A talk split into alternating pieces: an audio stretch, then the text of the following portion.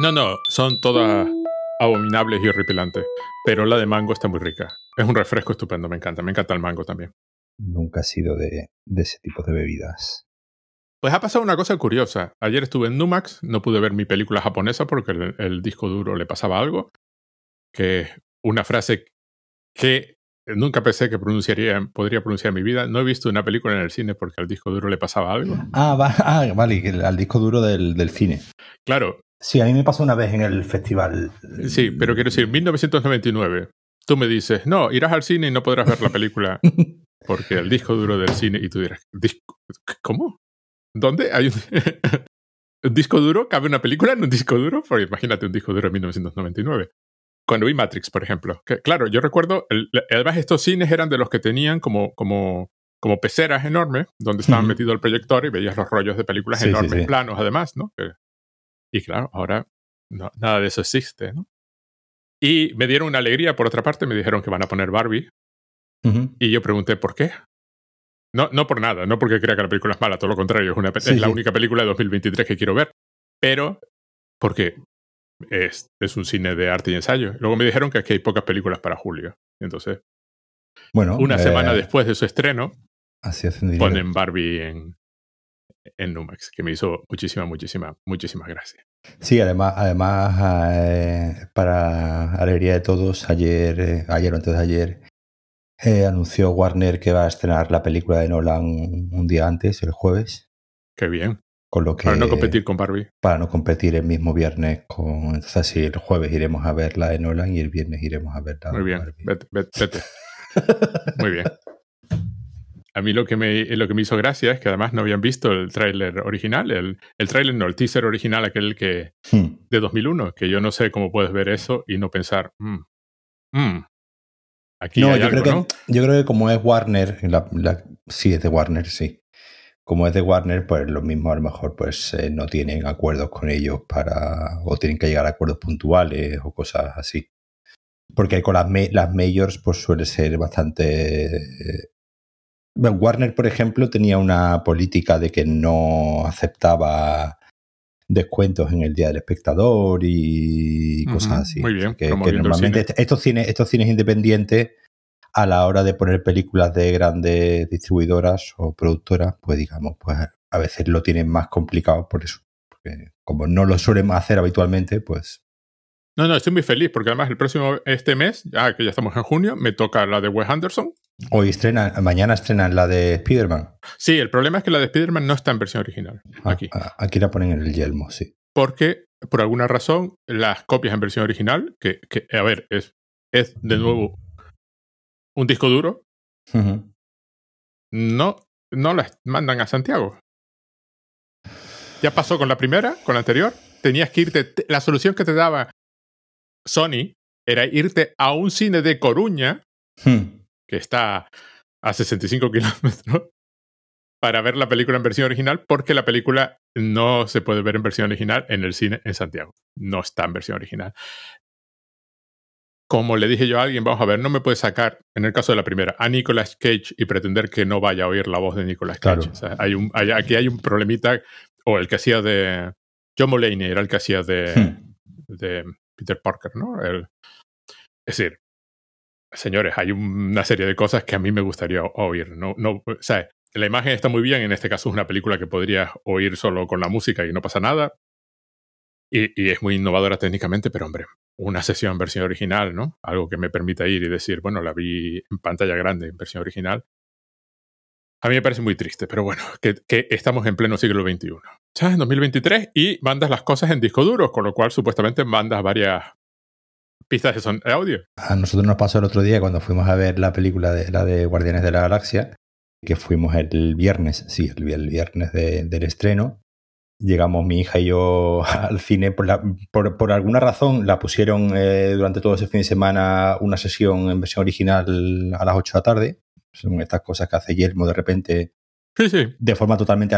Lo, lo, único confirmado es que los martes hay versión original en el Yelmo de la película que se haya estrenado. Es decir, esta de Spearman, por ejemplo, la ponen, si la ponen el próximo martes en versión original. Pero Guardianes de la Galaxia la pusieron durante el fin de semana también en versión original, por alguna razón, ¿no? Entonces fuimos el mismo viernes del, estreno había 8 o 10 personas, tampoco, tampoco era un exceso aquello. Y, fue llegar a sentarnos y vimos a, prácticamente a nuestro lado a un padre con su hijo y es esto de que los hueles, de ah. estos se han confundido, estos se han equivocado. Estos no, efectivamente, empezó la película, eh, la película empieza con una canción y entonces, claro, la canción sí estaba subtitulada, pensarían que era la canción subtitulada y en el momento que empezaron a hablar y se dieron cuenta de que la película era en versión original, cogieron, se levantaron y se fueron. Esto lo he visto yo ya miles de veces de, ir a, vamos, e, en Avatar. En la, de Avatar yo tenía dos, en la última de Avatar tenía dos delante que efectivamente a, los cinco minutos de película, en cuanto se dieron cuenta que la película era en versión original, entonces siempre que entras, eh, claro, no siempre, pero siempre, muchas veces cuando, cuando entras, te dicen, la película es en inglés, ¿eh? La película es en versión original, ¿eh? Porque ocurre muy a menudo que mucha gente se, bueno, no les avisan o, y se confunden, compran la entrada y, y a los cinco minutos de película se levantan y, y se van. Yo el otro día fui a ver la de, la de Fast and Furious, la de Fast 10, y éramos dos en la, en la sala, en la, en la mm, sesión de versión original literalmente dos personas. Y encima a mí no me costó me costó gratis porque había Yelmo había sacado una promoción de que ibas dos veces al cine dentro del mes, te regalaban la tercera entrada, con lo que en esa sesión les costé dinero a, a, a Yelmo porque fui a ver la película gratis, sin pagar, y éramos dos personas. Es decir, si el otro chaval pagó, mm, pues ganó 5 euros en ese, por esa sesión. En Santiago tenemos mucha suerte. Eso que acabas de comentar no pasa o pasa muy rara vez. La gente no se confunde. La gente va deliberadamente a la sesión en versión original. Y hay películas que en versión, bueno, las de Marvel te puedes imaginar en versión original, las ponen ya directamente en la sala grande y se llena hasta arriba la sala. Yo vi Infinity War rodeado de seres humanos. Sí, sí, sí. Yo, Infinity War también la vi con mucha gente. Y algunas, Arrival, por ejemplo, en versión original, estaba llena de gente. La de Blade Runner, lo mismo. Es decir, dependiendo de la. Bueno, John Wick, es la última que vi. Estaba la sala grande llena de gente. Una de las salas grandes, no la, no la más grande. Aquí lo, que pasa es que hay dos cines habitualmente de versión original. Numax es un cine de versión original, lo que pasa solo tiene una pantalla, pero luego hay otro cine que se llama Cine Compostela, que es habitualmente versión original. Eso sí, las salas son del año Catapum. Esa es la típica sala de, mi época. Si te, se te sienta antes de alguien delante, ya no ves. Y eso que tú eres alto. Sí, sí, sí, no, no, yo ya no veo. Y si eh, pero eso es otro problema. Si yo me siento delante de alguien, ya no le dejo ver. Yo ha habido, yo ha habido, no, recuerdo ahora mismo qué, película era hace, hace relativamente poco, que vi la sala en la que la ponían en, un cine sur, que es una cadena que hay aquí, y era una sala como de 30 butacas. Y dije, mira, es que para pegarme, y además tengo que ir un poco más lejos, ¿no? Tengo que hacer como 15-20 kilómetros. Digo, para, para ir a 15-20 kilómetros y verlo en una pantalla algo más grande que mi tele, no me gasto el dinero. Yo comprendo, es decir, vamos a ver, renovar una sala de cine debe costar una fortuna y no debe compensar nada. Cinesa es un cine nuevo, el que hay aquí, porque cuando, lo hicieron cuando hicieron el centro comercial, pero debió costar una millonada y luego, a pocos años después, les vino lo del COVID, que claro, es decir, deben de haber sufrido muchísimo. Pero bueno, ya veremos. Estamos en guion ausente. Este es el episodio 81. Paco Casado. Hola, Paco. Te dejo saludar. ¿Qué tal? Buenas tardes. Muy bien. Y yo mismo, yo conocí un programa de, radio en Radio Campus en La Laguna, eh, decía mi nombre así, Pedro Jorge yo mismo, y Pedro Jorge yo mismo. Eh, les encantaba el yo mismo ese. luego mis amigos se reían de mí y estas cosas, es muy simpático. La película de la que, vemos, que venimos a hablar hoy no precisa de subtítulos ni versión original porque está en español. Es una obra maestra del cine. Además, yo recuerdo haberla visto. Probablemente, ahora que lo pienso, me mandaste un clip de José Luis García presentando la película en, la tele. Supongo que era presentando la película, es decir, que a continuación se emitía la película. de hecho, yo que recuerdo que yo la vi, la primera vez que la vi, la vi en esa... En ese pase, ¿no? En ese pase, que fue en el, programa este que tenía José Luis García de Qué grande es el cine, y hubo un año en el que hicieron pues Qué grande es el cine español, ¿no? Y durante un año estuvieron poniendo películas españolas eh, con el mismo formato, ¿no? Que el, que el programa de esta de una presentación y después un coloquio de cuatro señores eh, hablando durante, durante una hora. Y yo recuerdo que yo la vi en este pase y según estaba mirando eh, fue en el año 94 o 95. Y, ah, no, no, entonces yo no la vi en ese pase. Yo la vi mucho más pequeño. Yo la vi a principios de los 80, quizás, finales de los 70, principios de los 80. Una de las primeras veces que era posición en la, tele. sí. porque yo recuerdo era pequeño. No, no, el 94 es no, No, esto, era del 94-95. No, 94 ya, ya había terminado la universidad y todo. No, y lo que recuerdo, verla muy pequeño, y es la típica película que la ves y se te queda grabada. y, y, pensar, esta película es muy buena, y es la típica película del cine español de la que se habla menos de lo que uno esperaría que se hablase como, hmm. como, como una película que, vamos a ver, lo voy a decir directamente, eh, como claramente la obra maestra que es. Es un, hmm. es un peliculón donde además la actriz protagonista y el actor protagonista, Julieta Serrano, Julieta Serrano, hmm. no sé por qué lo he pronunciado, y José Luis López Vázquez están brutales. Son la película, donde el guion es de acero, dentro de sus limitaciones, que ahora iremos, Jaime de Armiñán y José Luis Borao, que creo que era el productor también, ¿no? Era un famoso productor, ¿no?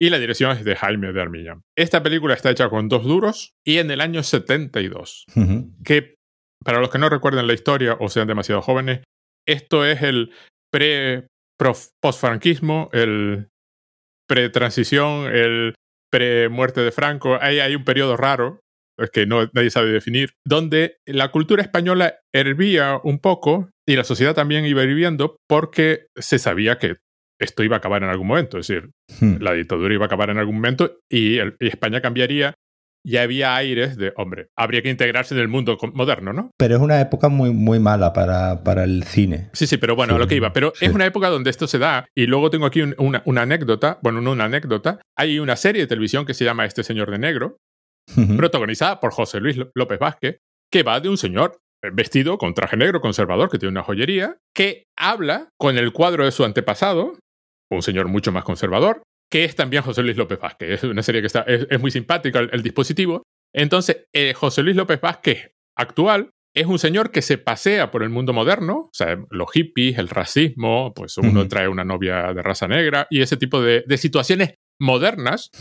Y él, su reacción no es la que uno esperaría, que es la de oposición total. Su reacción es la de curiosidad y muchas veces aceptación y tremenda empatía, en plan, las cosas cambian. Y el cuadro, en la medida en que es un cuadro, y habla con el cuadro, el cuadro está vivo, el cuadro representa eso, el cuadro. Es, una cosa ya hecha, fija, conservada, mientras que el Sixto Sabaneta, que es el protagonista, es un señor que no solo sabe que, el mundo está cambiando y que la España en la que él vive está cambiando, pero sabe que tiene que cambiar. Él puede estar confundido, él puede estar sin saber qué es lo que está pasando exactamente, pero reacciona siempre con curiosidad. Es una serie de una España que se sabía, o sea, una España que, estaba fingiendo ser moderna, ¿no? Sí, sí. Es una época en que, que España, donde la cultura intenta mostrar su mejor cara, de cara al exterior, en el sentido de, oye, no, no, que nosotros somos un país lo curioso de esta serie es que el primer episodio se vistió en octubre del 75, un mes y poco antes de la muerte de Franco en el 75. Hay alguna cultura española de la época que sabe que todo está cambiando. Lo curioso de esta película, que es del año 72, en plena censura, en pleno franquismo, va de una señora que se llama Adela, en el año 40, que tiene 43 años, que un día el médico le dice, no, usted no es una mujer, usted es un hombre y el resto de la película es el, cambio o lo que sea que, suceda es un hombre en Madrid cortejando a la que era su antigua sirvienta cuando era Adela. Ahora se llama Juan, creo recordar. Juan. Sí. Vale. Si uno ha visto cine de la época, que es mi, mi, comentario adicional, sobre todo cine ya en plan Los Vingueros o Fernando Esteso, y uno se imagina que la película es de ese tipo, uno se imagina pues una comedia violenta y agresiva de mofa total al personaje. Esta película es de un mimo, un cariño una empatía y una sensibilidad con el personaje, con las limitaciones de la época y del pensamiento de hace 50 años. Aún así, hoy la ves y no tiene, quiero decir, vamos a ver, parece hecha ayer. Sí, no, no, no, no hay que verla ni siquiera con la condescendencia de decir, bueno, es que en esa época... Mm, no, es decir, es una película que, que vista hoy en día no es rancia. Es rancia en algún aspecto, porque está reflejando la época, el año 72. Porque la época era, rancia, pero no, no en sí, y de hecho en la, película sí se ve esa, esa diferencia ¿no? entre el mundo del, de la provincia, ¿no? del pueblo, y el de la gran ciudad. ¿no? Sí, hay ese reflejo de esa, de esa ranciedad de los, de los dos lugares, como va llegando la, modernidad, eh, sobre todo al principio, ¿no? En el primer tercio de la película, cuando eh, José López Vázquez interpreta a Adela y además con una decisión muy, muy inteligente de que la, la doble eh, otra sí. actriz, es decir, en ese primer tramo de la película él tiene una voz de mujer porque es una mujer quien le, quien le dobla y ya, ya, ya cuando se cambia a, digamos, a hombre, sí, sí, obviamente tiene su propia, su propia voz, pero vamos, vamos viendo cómo, cómo van a aparecer, cómo, cómo se van viendo chicas, ¿no? En, en minifalda, chicas vestidas, ¿no? De, de, una forma un poco más moderna, al contrario de ella, que la primera imagen que, que vemos es pues, pues de mantilla de, de, de Sí, ir sí, a la sí. iglesia, ¿no? Con la peineta y, y- y con el, Sí, sí, sí. del es totalmente del movimiento. O sea, Claro, desde el momento más rancio que, que podamos imaginar. Yo decía que, que, es un- que es una época un poco complicada, ¿no? Para el, para el cine, para el cine español, porque, y yo creo que, que una de las razones por la que esta película no es más eh, conocida y no es más conocida a nivel internacional. El otro día estaba, bueno, ayer estaba mirando en, en Letterboxd y, por ejemplo, nada más que tiene 600 votos, es decir, tiene muy pocas votaciones en comparación, pues, por, por ejemplo, con Carlos Saura, ¿no? Que es el otro, digamos, gran cineasta un poco de esta, de esta época, que tiene un cine más conocido internacionalmente, o, obviamente Víctor Erice, que al año siguiente, que en el año 73 ya hace El espíritu de la, de la colmena, y como digo, sí es una película eh, más conocida. Aquí vamos a dejar a un lado a Buñuel, que va entrando y saliendo de, de España. Pero sí es verdad que es una, que es una época un poco complicada, ¿no? Para el, para el cine, para el cine español, porque, vamos, yo estaba viendo la- las películas producidas en estos años y, como he dicho, más, más allá de, de alguna película de Saura o, o el par de películas de, de Víctor Erice o Tristana de, de Buñuel, el resto del, del cine español es o, o cine de género, o bueno, la, la cabina, ¿no? Que sí Bueno, de otra, este otra, mismo, otra cosa que- magistral, que- claro. que sí es también de este mismo, de este mismo año, del año También José Luis López Vázquez. también José Luis Vázquez, también del año, del año 72. El cine español, digamos, más eh, popular, por decirlo de alguna manera, es el cine de género. Es el cine de género, el cine de terror, el cine, de, el, cine que se hace mucho de ello en, compro- en coproducción, ¿no? Con Italia, sobre todo, el cine de, de Jess Franco y compañía. Porque, como digo, pues, eh, pues obviamente, pues cineastas como, como Saura o como no ocurriría con esta película, tuvieron muchos problemas para sacar sus películas adelante. Ya, ya lo comentaremos, pero que esta película pasa a hacer la, la censura eh, en su momento, porque recordemos que en esta época la censura era sobre guion, para empezar, es decir, primero, digamos, el organismo de censura tenía que aprobarte el guion que ibas a, a rodar y después, obviamente, tenían que aprobarte la película una vez terminada y comparaban a ver cuánto te había salido del guion. Y esta película solamente tuvo problema en una escena, en un plano donde a, pues a la- al personaje de Mónica Randall que interpreta a una, a una prostituta se Bueno, le veía un No poco está claro el- que sea una prostituta. Viendo la película, Bueno, sí, bueno, sí está- sí, pero, sí. pero, pero bueno, no, no, tampoco es explícito, ¿no? O sea, bueno, pero es el único personaje Es el único digamos, que- perso- que tiene es el personaje liberado sexualmente. Exactamente, es el totalmente. personaje liberado sexualmente y, y, y parece ser que en una escena se le veía un poco eh, un pecho y, le, y tuvieron que cortarlo. Es decir, es lo único que tuvieron que tocar de la película a la hora de la, de la censura. Pero es que hay censura previa, porque por supuesto, según contaban, según estuve leyendo, se documentaron muchísimo, sobre todo el proceso médico, que significa cambiar. Vamos a ver, la película tiene claramente una bisagra en medio, donde eh, se cambia de Adela a Juan y nunca vuelve a ser Adela. Hay una escena maravillosa donde él vuelve a ser Adela, se vuelve a vestir de Adela para ir al banco y sacar todo el dinero que supuestamente le corresponde. Vamos a ver, aquí no sobra ni una escena, todas las escenas están para explicarte cómo son los personajes y lo que están haciendo. Es uno de estos guiones donde chapó, ¿no? ¿Sabes? Tiene un ritmo que no... Es, es asombroso. Brutal. Vale, entonces documentaron sobre todo el proceso médico y no lo incluyeron porque eran perfectamente conscientes de que el proceso médico no iba a pasar la censura, ¿no? Si, si lo discutían explícitamente, no es como otra película, hay una película posterior que se llama, yo no, no- no- solo he visto fragmentos porque para que no, la conocía, que se llama Cambio de Sexo, Sí, la de Vicente Aranda. con Victoria Abril haciendo de, de Mm. chico de instituto que descubre que... Pero es una película mucho más explícita en dos aspectos, en la parte médica y en la parte de que el personaje de Victoria Abril, por lo que estuve viendo en los fragmentos que vi, articula sus emociones internas. Aquí Sí. Adela nunca articula sus emociones internas, se le ve en la cara de, de José Luis López, que vamos a argumentar, es muchísimo más complicado. El control que tiene José Luis López Vázquez sobre sus expresiones faciales Hmm. en esta película brilla como un sol Sí, sí, porque es espectacular y tengo dos o tres escenas donde se ve a un actor en absoluta posesión de su cuerpo y capaz de hacer con su cuerpo lo que le dé la gana. Vale, entonces eh, omitieron toda esa parte. Entonces a mí me fascina la escena del médico porque sale, el médico le pide a la enfermera que se vaya. Por ejemplo, hay mucha juventud de fondo, o Hmm. sea, Sí. muchísimas, muchísimas mujeres jóvenes, pero no, no están necesariamente sexualizadas, solo está sexualizada eh, la sirvienta, pero sexualizada por Adela. O sea, es Adela la que la mira menos otra escena también, ¿sabes? Pero la juventud sale, cuando está en Madrid, por ejemplo, Juan se pasea por la calle y salen chicas claramente de universitarias.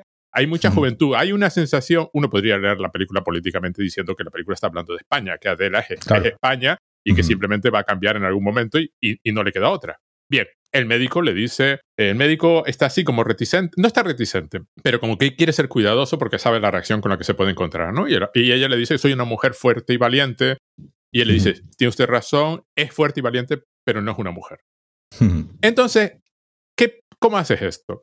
A mí la solución me pareció espectacular, brillante, de una inteligencia brutal. Porque la cámara, cuando el médico dice esto, la cámara simplemente no hay diálogo, porque no lo puede haber, es decir, la censura no lo hubiese permitido. Entonces la cámara se fija un primer plano de Adela, de José Luis López Vázquez como Adela, no habla, desaparece su voz, que hasta ese momento, como tú decías, es la voz doblada de una mujer, y empieza su cara mínimamente a cambiar Hmm. mientras se empieza a producir un fundido a negro.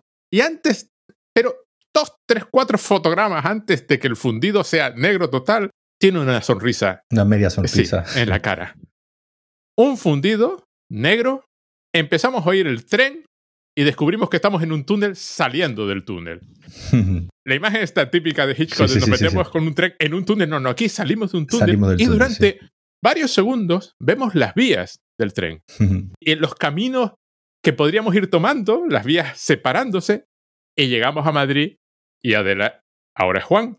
Y seguimos a, a- a él con su maleta y vamos viendo como el mundo a su alrededor lo trata como un hombre. Viaja, viaja con, su, con su bigotito.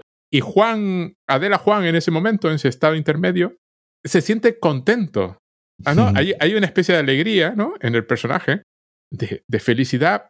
Esta felicidad apenas expresada en la cara, quiero decir, es, es una Hmm. cosa súper contenida, pero que ves claramente de que el hombre brilla cada vez que lo llaman hombre, ¿no? Cada vez que lo llaman Hmm. señor, ¿no? Y de hecho, ahí- en, en esas primeras escenas, cuando él llega a la, a la ciudad, ahí hay un momento en el que se escucha, ¿no? A- a- está muy presente, ¿no? En la, en la película, como tú, como tú, como tú decías, esa idea de, de los hombres, eh, digamos, acosando, ¿no? A las mujeres, sí. ¿no? En el personaje de la, de la sirvienta siempre tiene pretendientes, ¿no? Por todos lados y siempre hay, hay hombres eh, pues, diciéndole cosas, ¿no? Eh, en mitad de la calle.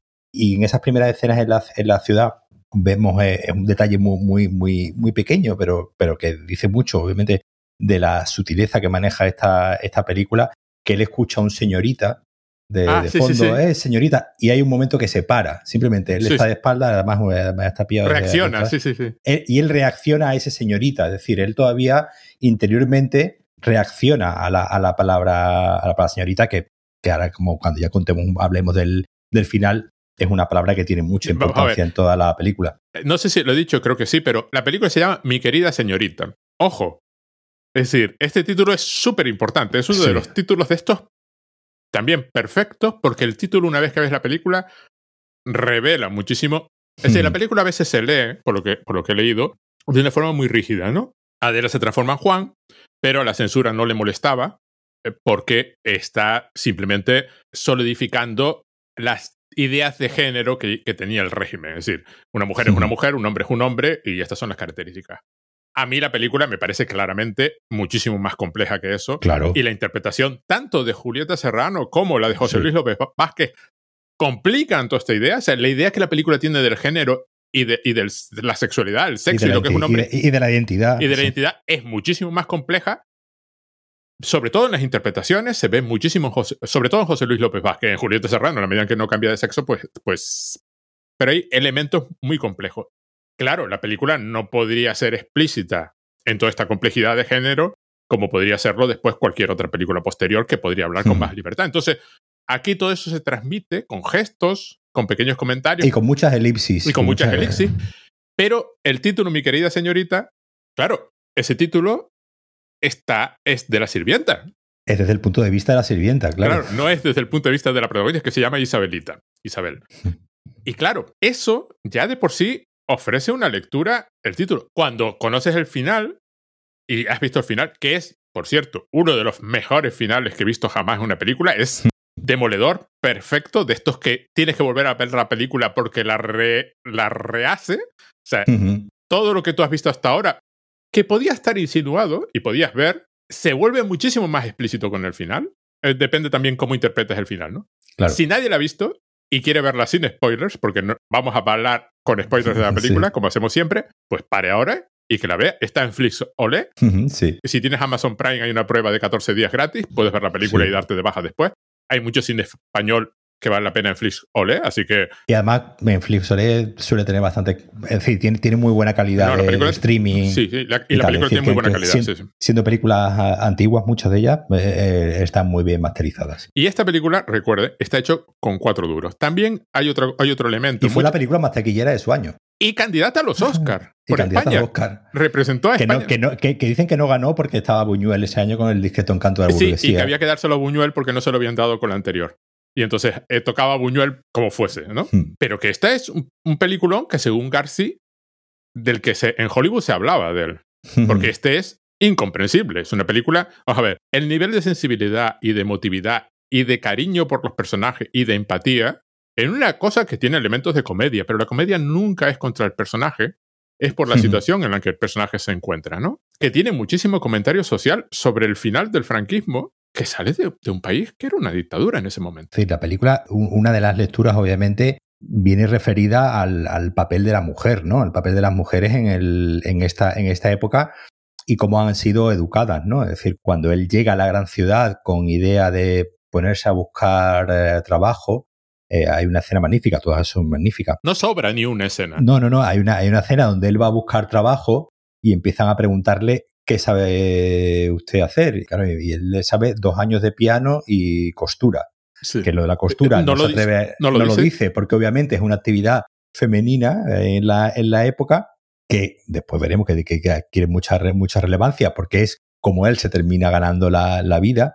No, no tiene ninguna formación, tiene cultura general y dos años de piano, que obviamente dice mucho de cuál era la formación y cuál era eh, eh, y, que, y qué era lo que se esperaba de una mujer en esa, en esa época. De una mujer No, de no, 43 años Claro, una mujer, una- una- mujer de 43 años, pues si la película está ambientada, pues entendemos que es una mujer que, pues eso, que ha, que ha nacido pues en los años eh, 30, ¿no? A- que, ha, que ha nacido en eh, mediados de los 20, los años, los años 30, es decir, que ha vivido, ¿no? La, que ha vivido la guerra y los primeros años de decir, una mujer, y además una mujer de, no recuerdo ahora mismo si, si se llega a decir dónde se desarrolla la, la parte inicial de la película, pero bueno, entendemos que es un, un- Tuvo que nacer alrededor del año 29. Se transcurre en un pueblo de provincia que no especificado. Está rodado sobre todo, pues, por ejemplo, en Galicia, en Tui y en algún...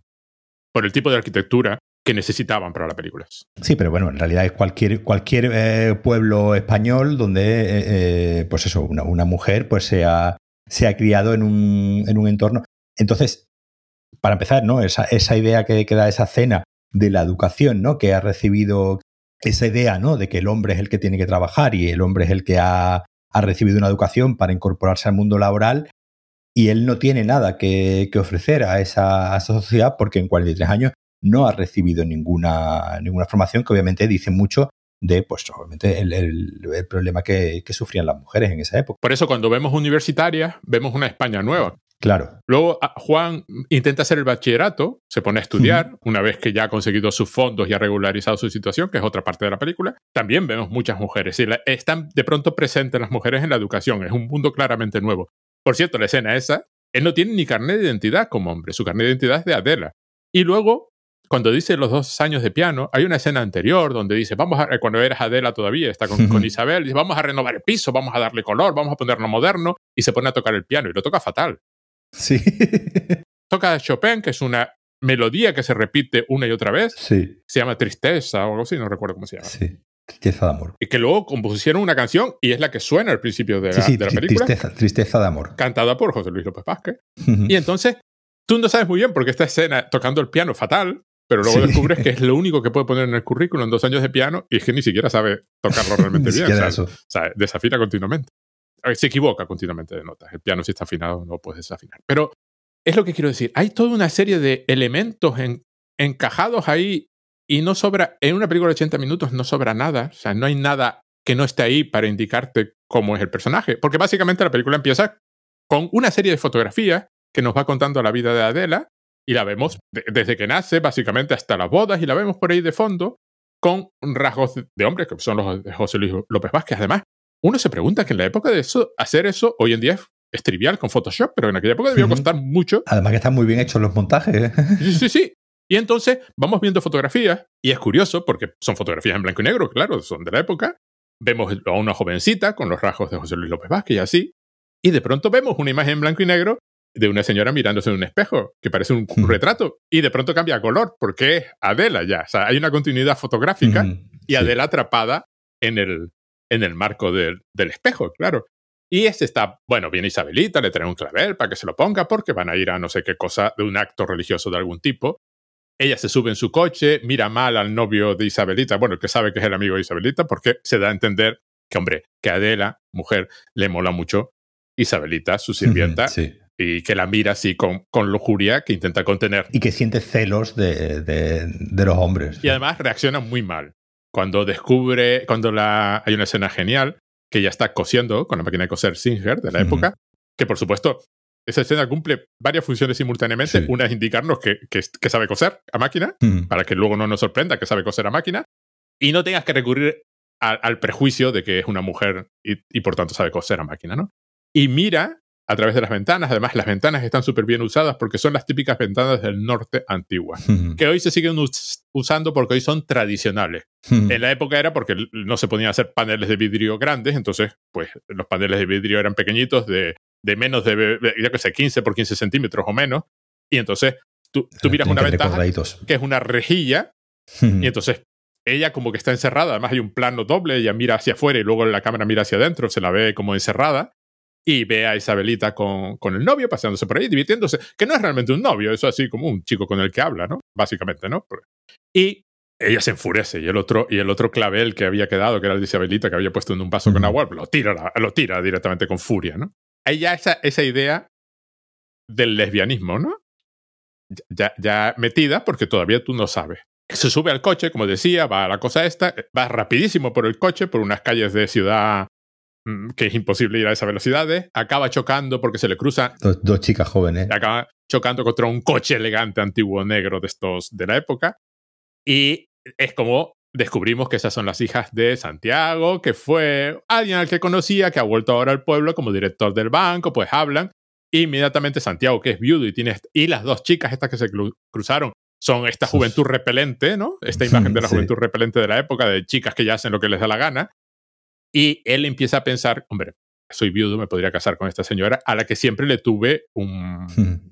Y es un personaje muy curioso el de Santiago, a mí me, encanta. Está interpretado por Antonio Fernández, por Chaquete. Sí. sí, Y es porque es un hombre, ella dice, bueno, soy muy fea, los hombres nunca me han hecho caso, siempre he estado sola, y él dice, porque los hombres son tontos y no saben mirar más allá de, de la capa. Y dice, pero hay algo más importante. ¿Cómo se dice? Y ella dice sex appeal es, una, cosa muy curiosa. No dice personalidad. Bueno, se encuentran varias veces. Es curioso porque en ese punto se da a entender que ese Santiago la ve. Hay algo de. Si antes había algo lésbico, hmm. ahora aquí hay algo homosexual. De algo, homosexual, sí, sí, porque además hay un cortejo, hay un cortejo claro, ¿no? Hay un momento que, que, que, ella, ella, ¿no? Al principio le encarga, ¿no? Que le lleve, que tiene unas tierras, ¿no? Le dice, tengo unas tierras y quiero ver que me las gestiones eh, tú. Hay, en, la, película hay, tú decías las ventanas, pero hay mucha importancia de las manos también, ¿no? Sí, pero las manos, tengo una escena con las manos, que, pero las manos son súper importantes. Hay muchos planos de manos, sí, sí. Sí, sí, sí, y hay, hay, un momento, claro, hay un momento cuando ellos están firmando los papeles que vemos que, que, que, él ¿no? le está cogiendo ya a ella la mano, digamos que hay ya un contacto carnal, ¿no? Ya, ya ahí. Y bueno, cuando entra, entra una de las hijas, ¿no? Y, que, que, es muy repelente, y, una, una, cosa, tú mencionabas, ¿no? Lo de, lo de la repelencia de, esta, de estas dos chicas, hay, hay dos, dos pares ¿no? de, de, personajes femeninos repelentes, que son las dos hijas eh, de, este hombre y el personaje de Chulán Preave y, y Lola Gaos en, en la pensión. En la, en la pensión, que son dos pares de personajes femeninos muy negativos. Sí, pero uno es moderno y otro es antiguo. Claro, y, representan dos conceptos de, de mujeres. La, la, mujer antigua, ¿no? el personaje de Chulán Preave digamos, es la censora, ¿no? La que no deja que se haga nada, la que siempre hay que tenerla todos lados, vigilante todo el rato, todo el rato mirando, ¿no? Escuchando, eh, poniendo la oreja, ¿no? En la, en la puerta, no dejando que se, que se cierre la, la puerta con, con, llave, ¿no? Porque dice que no, que la puerta siempre hay que tenerla abierta para que pueda entrar y, y salir y ver qué es, que es, es un espacio de paso. Hmm, sí. Es que hay varios detalles geniales con todo el proceso de Madrid. Pero él acaba en una pensión donde duerme en un pasillo. Es decir, uh -huh. a los efectos prácticos es un pasillo. La habitación de sí, Feli, porque el personaje de, de Mónica Randall tiene que pasar por ahí para salir a la calle. En los dos espacios están conectados y entonces un personaje que, está, que ha cambiado de hombre a mujer tiene que dormir en un espacio de paso. Intermedio. En una zona liminal. Está todo tan pensado. y él llega a Madrid con una maleta y tú no sabes lo que hay en la maleta. Hasta que se abre y descubren que está la ropa de Adela dentro de la maleta. Viene cargado con equipaje como se dice en inglés, con baggage, ¿no? Sí, sí, y, sí. y, carga con esa maleta, lo ves moverse y luego descubres que en su maleta están las ropas de cuando era Adela. No sobra nada en esta película. Todo está ahí para algo. Tú, tú mencionabas antes lo de, la, lo de la máquina de coser, que él de repente de, descubre, ¿no? Lo vemos al principio, ¿no? Con la, pues, con la máquina de, con la máquina de coser en su casa y descubre que en ese, que en ese pasillo, de, debajo de, un, de una caja así, de, de, una, de una manta de una sábana, la quita y descubre que hay una máquina de coser y tiene una cara de satisfacción cuando descubre ese, esa máquina, ese objeto y comienza a coser lo primero que, que pilla para, para volver ¿no? a sentir un poco lo que, lo que sentía, esa, esa satisfacción, ¿no? que sentía de, de, hacer algo que sabe, que sabe hacer, ¿no? y algo que se le da, que se le da bien, que finalmente tiene que buscar, a la hora de buscar trabajo, consigue, consigue trabajo mintiendo y diciendo que va a ser su hermana la que va a... Porque es el único carnet de identidad que tiene. El carnet de identidad que tiene va, va a una tintorería a hacer unos... Eh, y ahí pues hace unos, unos trabajos, pero va con el carnet de la hermana diciendo, no, mi hermana es la que está buscando trabajo y eh, entendemos que se gana la vida, ¿no? O un poco haciendo esos trabajitos en, el, en, la, en la tintorería porque es algo que se le, que se le da bien, ¿no? El personaje de Chulan Perabe siempre está pendiente de las, de, de las sábanas. Sí, de sí. las sábanas, ¿no? Siempre está queriendo. Sí, porque además en ese espacio de paso está el armario donde se guardan las cosas de, de toda la pensión. Porque, es una cosa demencial. Y entonces ese, ese par, ¿no? Ese, ese doble par de, de, personajes femeninos con una carga tan, tan, neg tan negativa contrasta mucho con el resto de, de, de, personajes, es decir, los otros cuatro, digamos, personajes que hay en la, en la película, que son Adela, e Isabelita y el personaje de Antonio Ferrandi, Santiago. Santiago y el personaje de Mónica de Mónica Randall son cuatro personajes que tienen una sexualidad al menos indefinida, ¿no? Y además son los que reaccionan con más empatía y cuando se enfadan no se enfadan exactamente por lo que tú esperarías, ¿sabes? el Chuslan Preave y Lola Gaos se enfadan de nuevo, no hay nada que sobre, es decir, él se puede ganar la vida fingiendo ser Adela la que va a hacer las cosas porque sabe manejar, es la máquina que sabe manejar de verdad, la, la, máquina de coser. Y entonces eso le permite empezar a ganarse la vida.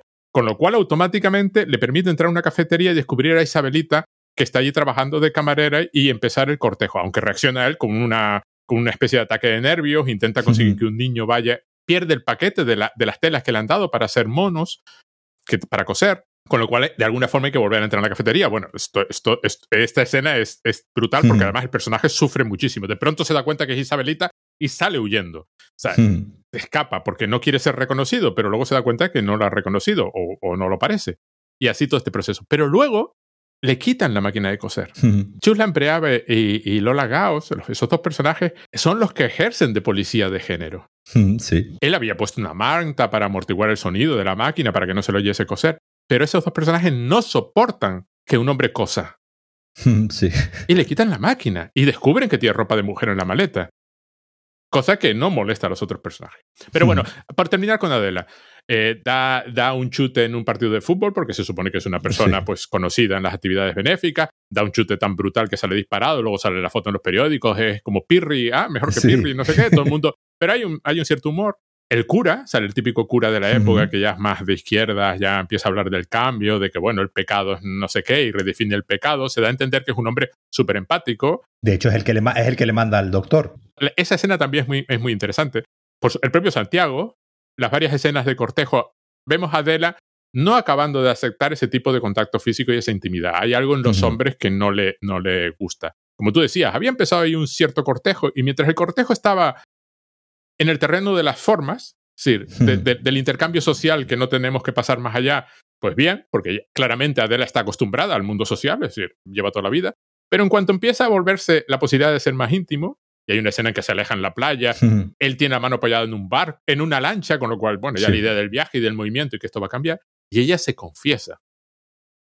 Y la escena de la confesión es muy curiosa porque el temor del cura, porque resulta que descubrimos, aunque ya lo sabíamos, nosotros lo habíamos visto, pero lo confiesa que se afeita, que Adela se afeita de siempre, se tiene que afeitar. esa escena está con una, una, naturalidad tremenda, porque no, no, porque eh, hemos visto varias, varias escenas, ¿no? De cotidianidad, de, como tú dices tú, el fútbol, de ella yendo para arriba, para abajo, habla, eh, tocando el piano, y de repente, eh, ahí, a lo, como a los 10, 15, 15 minutos, meten en medio una escena donde vemos que se está afeitando. Ya está. Y ya, y ya está. No, no, hay ningún subrayado, no hay ningún subrayado dramático, no creo que casi que no tiene música. Es, una escena, es una escena que entra dentro más de la cotidianidad de esa persona, pero obviamente es una escena de repente muy marciana, porque obviamente se entiende que desde el principio estamos viendo a una mujer y claro, no es que la veamos afeitarse como se afeitaría una mujer, poco, sino con, con, con, la cara bien llena de, de, espuma, de espuma de afeitar y afeitándose con una,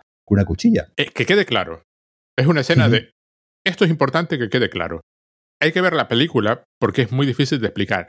Todo lo que pasa en la parte de Adela, a ver, el lenguaje corporal de José Luis López Vázquez es perfecto. Es decir, sí. está hecho todo con una gestualidad delicada y estudiadísima y, claramente súper consciente de cómo se está moviendo. Está siguiendo claramente un patrón que es, de nuevo, muy importante para la segunda parte de la película, por lo que ahora comentaremos. Bueno, el asunto está en que va el cura, el cura, el temor del cura es más el lesbianismo que otra cosa. Cuando ella le dice que se afeita, pues él le dice que tiene un médico en Zaragoza. Un amigo médico en Zaragoza. Es el típico cura que conoce a todo el mundo, ¿no? Vale. Pero es un cura modernito, ¿no? Entonces, tiene ella, una Adela, una última pelea con Isabelita, pero ya tan demencial que la Isabelita se, se harta y se va y no consigue. Bueno, hay escenas donde eh, Adela le, pues, le cierra la cremallera y cosas así. Hay escenas como muy delicadas, muy de, muy de amor, muy de una intimidad física mucho más satisfactoria que la que puede tener con Santiago.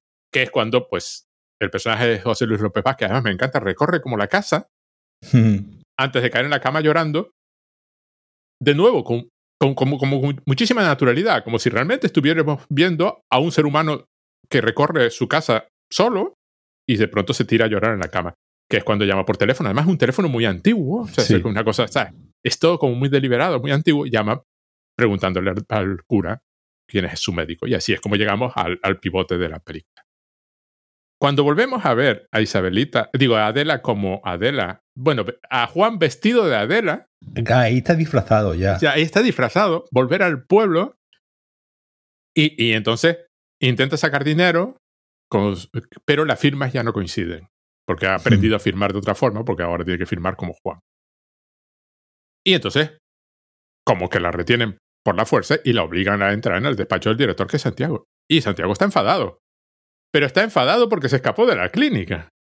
Sí, porque él le dice claramente, es que soy un hombre. Ahí es una de las pocas veces donde se verbaliza, donde el personaje verbaliza ¿no? esa, esa idea. Y parece que a Santiago es lo que menos le importa, que, que diga soy un hombre.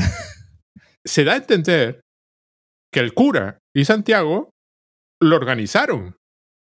Una vez que ella habló con el médico, Adela, ellos lo pusieron todo en marcha. Es decir, Santiago sabe exactamente lo que ha pasado y el cura también sabe exactamente lo que ha pasado y no es eso lo que les molesta, sobre todo Santiago. Santiago estaba como muy enfadado pero es por que haya desaparecido, no haya señales de vida y le diga, a ver, ¿dónde vas sin dinero, sin documentación y sin nada? ¿Qué hiciste? ¿No? O sea, esto es absurdo. Entonces entendemos que buena parte de lo que hemos visto en Madrid es sin nada. O sea, fue, se tiró a la aventura sin pensarlo. Una persona que, entre comillas, tiene dinero, ¿no? Y entonces cuando le dice, no, no, no, esto hay que arreglarlo, un forense, y se da a entender.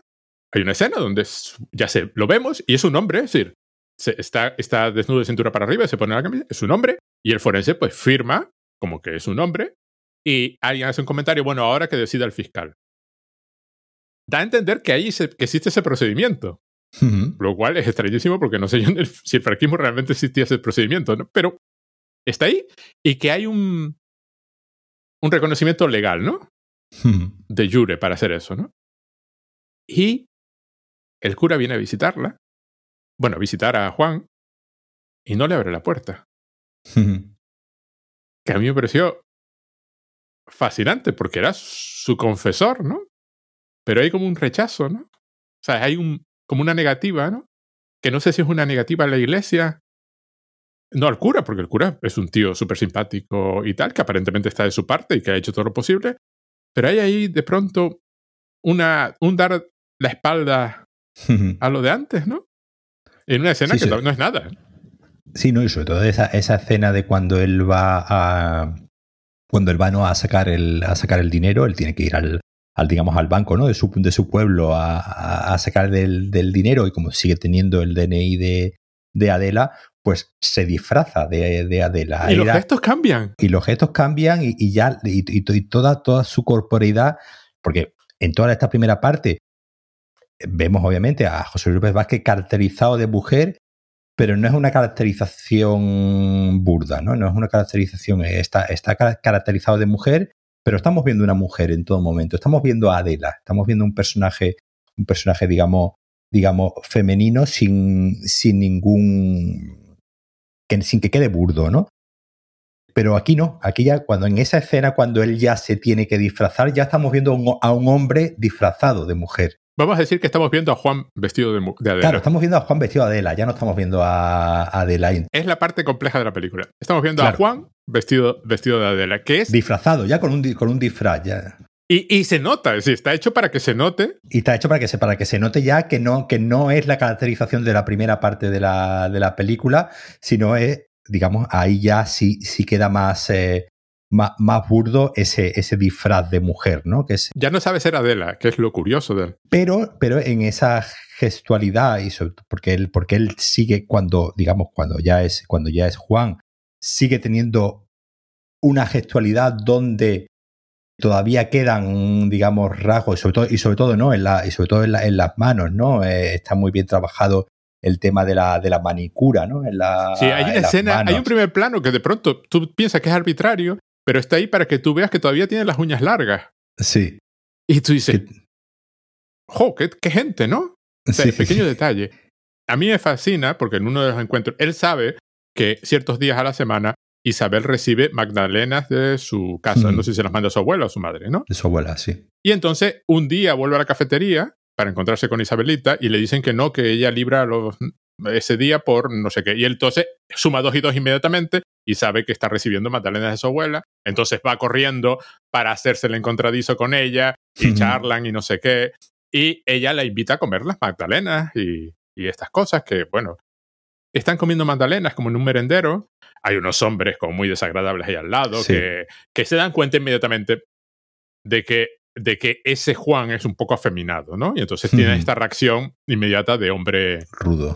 Pero cuando comen magdalenas, empieza a plegar la el papelito de la magdalena con una gesticulación tan absolutamente maravillosa, delicada, perfecta, y lo hace dos veces por si no te quedó claro la primera. Sí, sí, sí, sí. Que es decir, hay algo de Adela que persiste en Juan, mucho de Adela que persiste en Juan. Otro detalle es que, que él va súper pulcro siempre. o sea, va con traje, corbata, perfecto. Sí, la, la, forma, la forma cantar que tiene eh, con, con, los brazos así muy pegados al, al cuerpo, ¿no? Y, y, con, y, con, un andar muy, muy delicado, eh, en contraposición a estos dos señores rudos, ¿no? Que se, que se, que se encuentra. Lo de José Luis Vázquez es tremendo en esta película. Cada vez que se le ve las manos y cómo opera con esa delicadeza, su, toda su operación de la máquina de escribir, de la máquina de coser, que además es una, la típica que si tú tienes mi edad has visto mil veces a mi madre tenía una, mi abuela tenía una así, quiero decir. Has visto mil veces y esa gestor es lo que te da a entender el hecho de que él esté en una zona de paso cuando vive en la pensión, ¿no? Esté allí en una, en una zona intermedia, el, que todavía lleve la maleta con la ropa de Adela, da a entender que el personaje no es estrictamente un hombre tal y como el franquismo lo entiende. O sea, es que esa caracterización de, de una masculinidad del régimen no es exactamente lo que la película está diciendo. Está diciendo, eh, Juan está compaginando elementos masculinos, se, siente claramente un hombre. Es que, igual, es que, igual que el, régimen y la época dicta cómo tenía que ser una mujer, también dictaba cómo tenía que ser un hombre. Y, y, él no encaja en ninguna de las dos categorizaciones que el régimen, digamos, impone de qué debe ser un hombre. Pero claro, la película está criticando las otras dos. Claro. Y está colocándolo a él como el modelo. Y por eso el personaje de Antonio Fernández tiene también esa delicadeza en, la que, en la que no nos queda claro si este hombre, pues probablemente, que, que, que viudo, probablemente esté atraída, perdón, esté atraído por la masculinidad de Adela. Claro. Es decir, y por esa idea de que Adela no sea tan femenina, ¿no? Como se supone que tiene que ser una mujer de la, de la época, a, pesar de que obviamente haya estado criado, ¿no? En, criada en esos, eh, en ese, en ese rol, pero ella varias veces, ¿no? Remarca que es que yo no soy, ¿no? Tan, tan femenina como el, como el resto de mujeres. No, no soy muy agraciada, ¿no? Creo que dice en un, sí, sí, sí, eh, en un momento soy fea, soy fea, cuando una mujer tiene que ser guapa, ¿no? Una mujer tiene que ser bella. ¿Cómo, cómo, cómo está construido el personaje de Antonio Ferrandi, que podría haber sido mucho más negativo, ¿no? Y podría haber sido mucho, más, eh, mucho más hostil, ¿no? Con, con, esa idea. Y como he dicho antes, pues, hay un momento que él dice que, que, que ya cuando va disfrazada dice soy un hombre eh, haciendo un poco más referencia ¿no? a, la, a la película de Con, falda, con faldas y loco, de la que un poco también, un poco el, yo creo que el, el final, ¿no? Y ahora lo, lo Sí, pero este final es devastador comparado. El otro, el otro es muy bueno, pero este es devastador. Claro, pero sí, pero tiene, tiene un poco, eh, eh, juega, juega un poco en esa. El final de, de, de, las faldas y loco es un broche perfecto para la película, pero no te hace reconstituir. No, no, claro, no, no, no, no, no tiene nada que ver. Ese, ese, esos dos personajes, ¿no? El personaje de Antonio Fernández y el personaje de, de, de Mónica Randall, del que ahora, ahora hablaremos, está construido con muy poca moralina. Es una mm. película que podía haber caído, ¿no? En la, en, en la moralina y, y, y, son do, y, son dos personajes que, que como digo, él, él cuando, el personaje de Antonio Fernández, que parece ser que no tiene ningún problema en esta idea de, de, de soy un hombre, no le pone ninguna pega. Y después en el personaje de, de, de, Mónica Randall, que eh, hay, un momento ¿no? en el que él, él, la conoce, digamos, como, como hemos dicho antes, porque vive ¿no? en, ese, en ese pasillo y la ve pasar eh, continuamente, ¿no? Y ella le dice que trabaja en un bar, ¿no? Le dice que, que trabaja en un bar, que después cuando vamos, pues es, es lo que en esa época se conocía como una whiskería, ¿no? Y, eh, es, una, es una palabra que. que eh, tú, eh, la palabra esa. Sí, sí, la, sí, la pero sí, sí, ¿no? sí. Vale, vale. No, no, es que, es que, no sé si es una palabra que se usa aquí en Andalucía o, o, o, en general de toda, de toda España, ¿no? Y ella dice que trabaja en un bar, pero como digo, resulta ser una, una whiskería, pues que es como pues, un, un bar eh, puticlub de, de, la, de, de la época él va a, a, visitar ¿no? al personaje de Mónica Randall en ese bar en el que, en el que trabaja, porque ya se ha dado un beso ¿no? con, con Isabelita y está temiendo que llegue el momento en el que eh, eh, eh, pues la relación vaya a ir a más y no sepa qué hacer. Además, aquí hay una cosa: el tío consigue el dinero, consigue cambiar su situación social, es decir, ya es un ser humano que la sociedad reconoce como, como, como persona y como hombre, y ya tiene dinero, da la entrada a un piso, se pone a estudiar porque se quiere sacar el bachillerato, allí eh, los cambios siguen a más, es decir, él, él uh -huh. quiere seguir a más. La relación con Isabelita, a, aparte de esto de que te, de, te, me fui sin avisar y tardé en volver, pero bueno, yo estoy aquí. Sí, se entiende, se entiende que están un, tiemp un tiempo sin verse. Él le enseña el piso, el piso está totalmente vacío, está por hacer todavía.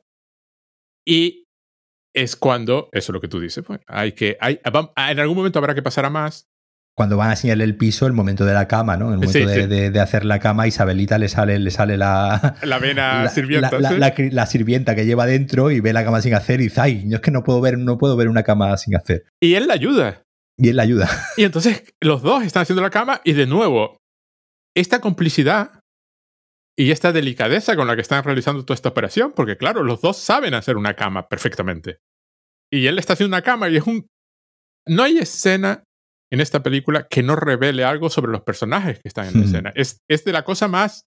Y que probablemente no sea la primera vez que los dos juntos hacen una cama. Es eso, ¿no? Hay, hay diversos elementos que prefiguran el final. Bueno, Los Vingueros es una película de siete años después. Es de cárcel los comentarios que hacen sobre, Sí. sobre, la- sobre cualquier colectivo que no se salga de lo más hetero- heteronormativo posible. Llega a la violencia, al, a- al, al- al odio y al desprecio. Una película que ya es de la transición, ya es post-constitución. Y esta, que es del 72, hecha en el franquismo, es, mm, es el polo opuesto en delicadeza y en empatía y en, y en ponerse en la mente de ese personaje, ¿no? Y en sus circunstancias, y en seguir al personaje sin juzgar. Y la cantidad de personajes, como tú decías antes, que no juzgan. Porque Chuslan Preave y Lola Gauss, que las de la pensión, y las hijas del Santiago, reaccionan por puro instinto desde su punto de vista y, no, tampoco van más allá, ¿no? Reaccionan por, Hmm. su, por sus cosas.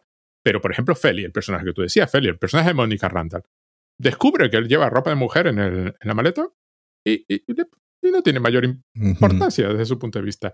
Santiago está enfadado porque se escapase de la clínica sin haber resuelto todo, sí, sin haberse asegu- eh, Su preocupación es su seguridad. O sea, no puedes andar por el mundo, sin en- sobre todo en la España de Franco, sin documentación y sin nada. El cura claramente está preocupado por él, por él ahora. Isabelita. Isabelita quiere a Adela. O sea, claramente la quiere. No puede vivir Ujú. con ella porque Adela reacciona con una furia interna que se da a entender deriva de que no puede. Hay una contradicción interna que no es capaz de Bueno, reconciliar. la cena cuando, cuando Adelita, ¿no? Se está. eh, Isabel, perdón, Isabelita está haciendo la maleta para, para irse, que se le muestra a ella en sujetador y en ropa interior. Sí, sí, sí. Que, que, que, que es que es, eh, que la mirada, ¿no? Que, que, el, que, que el personaje de, de- de, en este caso de Adela todavía, le lanza, es, es una mirada incluso libidinosa, ¿no? Y, y- y es, eh, es curioso que, que- que- que la veamos a ella, pues, como digo, prácticamente desnuda, ¿no? En, en ropa interior, en, en bragas y, sujetador. Lo más desnuda que podía estar en Lo más desnuda que se podía estar sin que le censurasen la, la escena, como, como he mencionado antes con el personaje de Mónica Randall, que también se le ve un poco la, la espalda, ¿no? Y se le ve un poco en ropa interior. La- las, las miradas, ¿no? Que le lanza, y además el personaje de- de- de Isabelita siempre la, digamos, está sexualizado en el, en el sentido de que es una mujer guapa, es una mujer eh, y es una mujer claramente atractiva, porque cada, siempre la mirada que los hombres, pues obviamente le, lanzan, son siempre, son siempre lascivas, ¿no? Cuando eh, en la cena, ¿no? Cuando va a recoger la- las magdalenas del, del autobús, ¿no? Y se y sube, ¿no? Y sube la escalerilla del, del autobús y le vemos la- las pantorrillas Su novio reacciona, sí, sí. Y, le vemos la- las pantorrillas, ¿no? Y hay un chico que se le queda mirándole las pantorrillas. Es decir, queda claro que el personaje de que la, que la, el personaje de Isabelita es, es una mujer sexualmente atractiva, ¿no? Y, que- y que y que, y que tiene mucho, que tiene muchos pretendientes, ¿no? Y, y- y Bueno, pretendientes no, tiene unos- una serie de burros alrededor. Que porque- Sí, bueno, No, no, porque además está muy bien hecho. Es decir, ella, Sí, por sí. ejemplo, cuando va al paquete con magdalenas, alguien se lo. O sea, este, este. Le podemos quitar las cosas a las mujeres y jugar con ellas como, como, como queramos, porque son mujeres hay, y para niña eso como, están. hay, hay niña como te ponen, ¿no? sí, sí, Como sí, le- hay niña como te pone. Pero lo curioso aquí es que esta no es una de estas películas que la cámara sexualiza a las mujeres, No. porque la cámara sexualiza a las mujeres. No, la, la cámara, cuando sexualiza a Isabelita, lo hace mucho menos con Feli, porque Hmm. a Feli, la, el personaje de Mónica Randall, es muchísimo más independiente y la cámara la respeta más solo en algún momento porque su función es otra. Pero Isabelita es, cuando la sexualiza, es porque es el punto de vista de alguien habitualmente de Adela. Cuando, Sí. por ejemplo, está limpiando, está fregando una entrada, está, no sé qué, es- eh, los pétalos de Sí. flor o algo así. También la mira libidinosa. Cuando Isabelita de pronto tiene la reacción de darle un beso porque la perdona por primera vez, eh, la primera riña que tienen, y la otra claramente se queda así como conmocionada por el beso. O sea, es, una, es un contacto físico que no esperaba. No, no es que le resulte desagradable, la reacción con, con, la, con el contacto físico con Santiago es muy diferente, ¿no? Pero entonces la cámara está usada con una intencionalidad que no es por defecto, o sea, no es la típica, no es... Sí, sí, no, es la sexualización de los vingueros, obviamente. Sí, no, y ni siquiera es la mirada masculina de... No. todo lo contrario, la mirada masculina que hay aquí es porque es la mirada masculina, es decir, es deliberado porque se está dando a entender cosas sobre los distintos personajes y cómo tratan a esta mujer, sobre todo con la relación con su novio, porque el novio ah, no entiende, le trae flores, cuando ella se despide desde el balcón, cosas así, ¿no? Isabelita, Isabelita es un gran personaje, está interpretado de fábula porque crees que es tonta. Claro. Eh. Pero es una mujer de enorme sensibilidad. Pero a lo que íbamos. Cuando él, lo que tú decías, cuando él descubre que esto va a pasar a más y entonces habría que probar primero porque es un hombre y los hombres han tenido experiencia, entonces va con Feli le había prestado 500 pesetas, él se la devuelve porque ahora tiene dinero, pues ha podido pagar la entrada a un piso y se da a entender que ni siquiera llegan a intentar el acto, ¿no? que él ya directamente se levanta y se va. Hay algo que no puede hacer. Y entra en una especie de barrena depresiva donde deja de ir a clase, deja de hablar con Isabel, con Isabel se encierra en su dormitorio. Y ella, aquí es, es, otro detalle curioso, porque Isabel se vuelve como, o sea, ya era activa, es decir, ya, ya en la primera parte es activa porque es ella la que deja el trabajo. No Adela la despide, ella es la que decide, no, esta situación no puede ir, no, no puede sostenerse, no, no podemos seguir así me voy. No podemos seguir así, le dice ella, eh, que, que, es como una frase muy de pareja. El final te permite recontextualizar toda la película y, entonces estos diálogos que al principio parecen de empleada y empleado, eh, empleada y, empleadora, de pronto cobran otra dimensión curiosa, ¿no? Y de nuevo vemos a Isabel activa. Bueno, hay una escena, ah, mira, mi escena favorita. Hay una escena genial cuando él vuelve a la cafetería, después de que ya no le queda más remedio, la madre al niño que quería mandar por un duro, por un duro que cinco pesetas en aquella época era una fortuna, estamos hablando de 72, le estaba dando. El niño se la lleva. Sí, sí, sí, y la madre vuelve, se lo quita porque, bueno, no hables con extraños. Y entonces no le queda más remedio porque quiere recuperar el paquete. Claro, la tela ha dejado su, el carnet de identidad de Adela en prenda. Hmm. Entra, lo recupera y Isabelita dice, o sea, parece estoy nervioso y tal, sí, estoy un poco así nervioso, y entonces le quito café. le quito café. Y empieza a quitarle café eh, con otra taza, vierte una taza en la otra y, lo mira, así en plan, ya no queda, queda menos de la mitad de la taza, y le quita más. y entonces no le deja nada es, como, es como si supiese cuál es la cantidad de café que le gusta. Sí, sí, sí, sí, de pronto pero hay una preocupación, ¿no? Hay un, el personaje está valorando, o sea, hay un, se da a entender una mirada más observadora de la que tú le puedes atribuir al personaje así de fondo. Pues bueno, esto falla, entra en espiral depresiva. Isabel se vuelve activa, de nuevo, se vuelve a activar, intenta localizarlo, va a hablar con el profesor. El profesor le dice, oye, está a punto de fallar. También hemos visto una escena en clase donde pues, se equivocaba porque no, tiene cultura general, pero no tiene cultura colegial, entonces no sabe, no ha ido al colegio, se entiende, no, no sabe cosas. No sabe que es un complemento directo. Sí, sí, no sabe cosas que aprendes en el colegio, que no aprendes, en que no son, claro, no aprendes en la vida diaria, no, no, es como saber quién es Napoleón. Y le dice, no, pues corre peligro de no poder hacer los exámenes y no puede no sé qué. Al final lo localiza en el piso. Consigue entrar, porque además aporrea la puerta, obliga, lo obliga a entrar, se pone a gritar. Entonces, a Juan, con Adela en la cabeza, le puede el hecho de que esté armando escándalo en el edificio. Le abre la puerta, pues bueno, hablan y tal. Se entiende que mantienen relación sexual.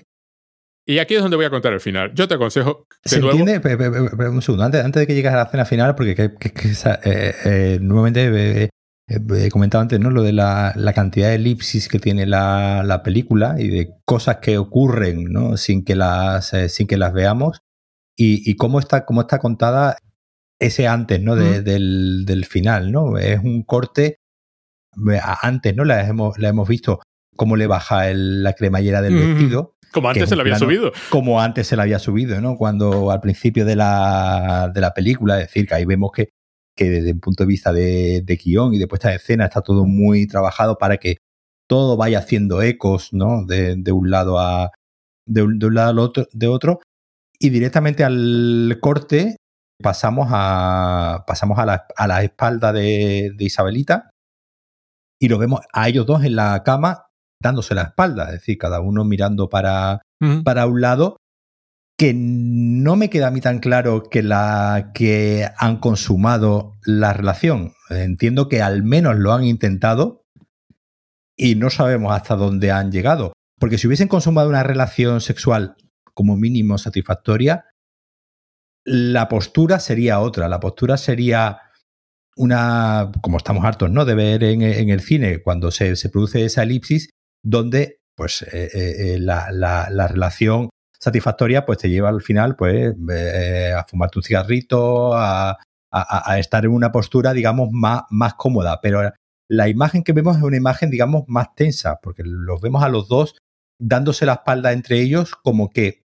ha ocurrido, mm, probablemente no haya ocurrido la relación, o si ha ocurrido, no ha sido todo la satisfactoria que ambos personajes esperarían, ¿no? Y me parece muy interesante cómo, cómo simplemente corta de ese plano, de ese plano de la cremallera bajando al plano de, de espalda, sin que, sin que bueno, otras veces pues sería un, un, fundido, ¿no? Un fundido a negro y un fundido desde negro o algo así. Y hay, y hay un corte muy brusco que, sí, sí. que, no, que nos ahorra, ¿no? Que es lo que ha ocurrido en medio, que yo creo que también es, es por, por, por, ese respeto a, lo, a, los personajes, ¿no? Ese respeto a la intimidad de los personajes que la película tiene en todo momento. A ver, yo la leo de otra forma. Te voy a explicar cómo la leo yo. Los dos son vírgenes. Sí, también. Juan Adela, claramente. Y, y Isabel se da a entender en más de una ocasión. Y además, cuando discuten, hmm. eh, ella lo dice. Y yo leo esa escena, ese plano donde uno está mirando al otro, como, como, como el, el Hanover fronte, ¿no? Uno mira a un lado, uno es el lado masculino, otro es el lado femenino, y en ese momento lo están representando. Y entonces hay un punto de más, yo lo encontré, yo lo, yo lo entendí más como un punto de incomodidad de qué es lo que acabamos de hacer, qué es esta operación rara que acabamos de realizar, cómo se ha hecho, porque no queda claro, efectivamente hay una ambigüedad ahí súper interesante relacionada con el final, y entonces empiezan a dar la vuelta de mirarse uno a otro en un plano contra plano, y Isabelita empieza a sonreírle, y él le empieza a sonreír, y hay de pronto una satisfacción, sí, como si viesen durante unos segundos reflexionando sobre lo que acaba de pasar y acabasen aceptando que bien, o sea, es, es, esto es lo que tenía que pasar, esto es lo que tenía que ser. ¿Por qué? Es la parte ambigua, que es donde el final, donde él le dice lo de... Eh, algún, eh, oh, ¿Cómo es la frase final? Comple exacta, porque es muy, muy, muy chula, ¿no? Ah, sí, porque él le dice algo así como, un día te contaré, a, a, no sé, a, no, no recuerdo lo que dice, algo, ¿no? Se da a entender que un día le contará que él era Adela. Y ella responde, ¿qué me va usted a contar? Señorita. Señorita. Y termina la película. Que es una frase que le hemos escuchado a, a, a ella decir un par de veces en, al principio. Entonces, lo que acabamos de ver es una relación lésbica, entonces, ¿no? Lo que acabamos de ver es una... Es, es decir, da a entender que Isabel es lesbiana. Es una relación que yo creo que, que, va más allá del género. Exacto. Es una relación que va más allá del género. No es una relación lésbica, no es una relación heterosexual. Es una relación que, que ella, es decir, Isabelita, entendemos que estaba enamorada de Adela Ajá. y estaba enamorada de. Pero es que después también está enamorada de Juan. Que remite al comentario que hace Santiago de, de, de ir más allá del físico. claro. Y entonces, toda la, la, primera parte de la película es más una relación de amor que de sirvienta empleadora. O sea, se ven, uh -huh. o sea, y hay un gesto de, de, de, José Luis López Vázquez justo al final de otra media sonrisa, otro... Mm. Y, y, nuevamente las manos, ¿no? Eh, cuando, ella, cuando ella dice, ¿qué me va usted a contar, señorita? Ella, obviamente, hace como un suspiro, ¿no? De, de, de, de que, que, se me ha escapado, ¿no? Se ha tenido un lapsus y se me ha escapado y obviamente nos da a entender que ella en algún momento ha averiguado que Juan es Adela, no, no, no sabía, además es otra de, la, de las grandezas, ¿no? Que además es un poco lo que reconstruye todo, porque no sabemos en qué momento Isabelita ha averiguado, ¿no? Que Juan es, eh, es Adela. Julieta Serrano se, echa la mano así a la, a la, a la, a la boca. pero antes de eso, de pronto se da cuenta de lo que ha dicho.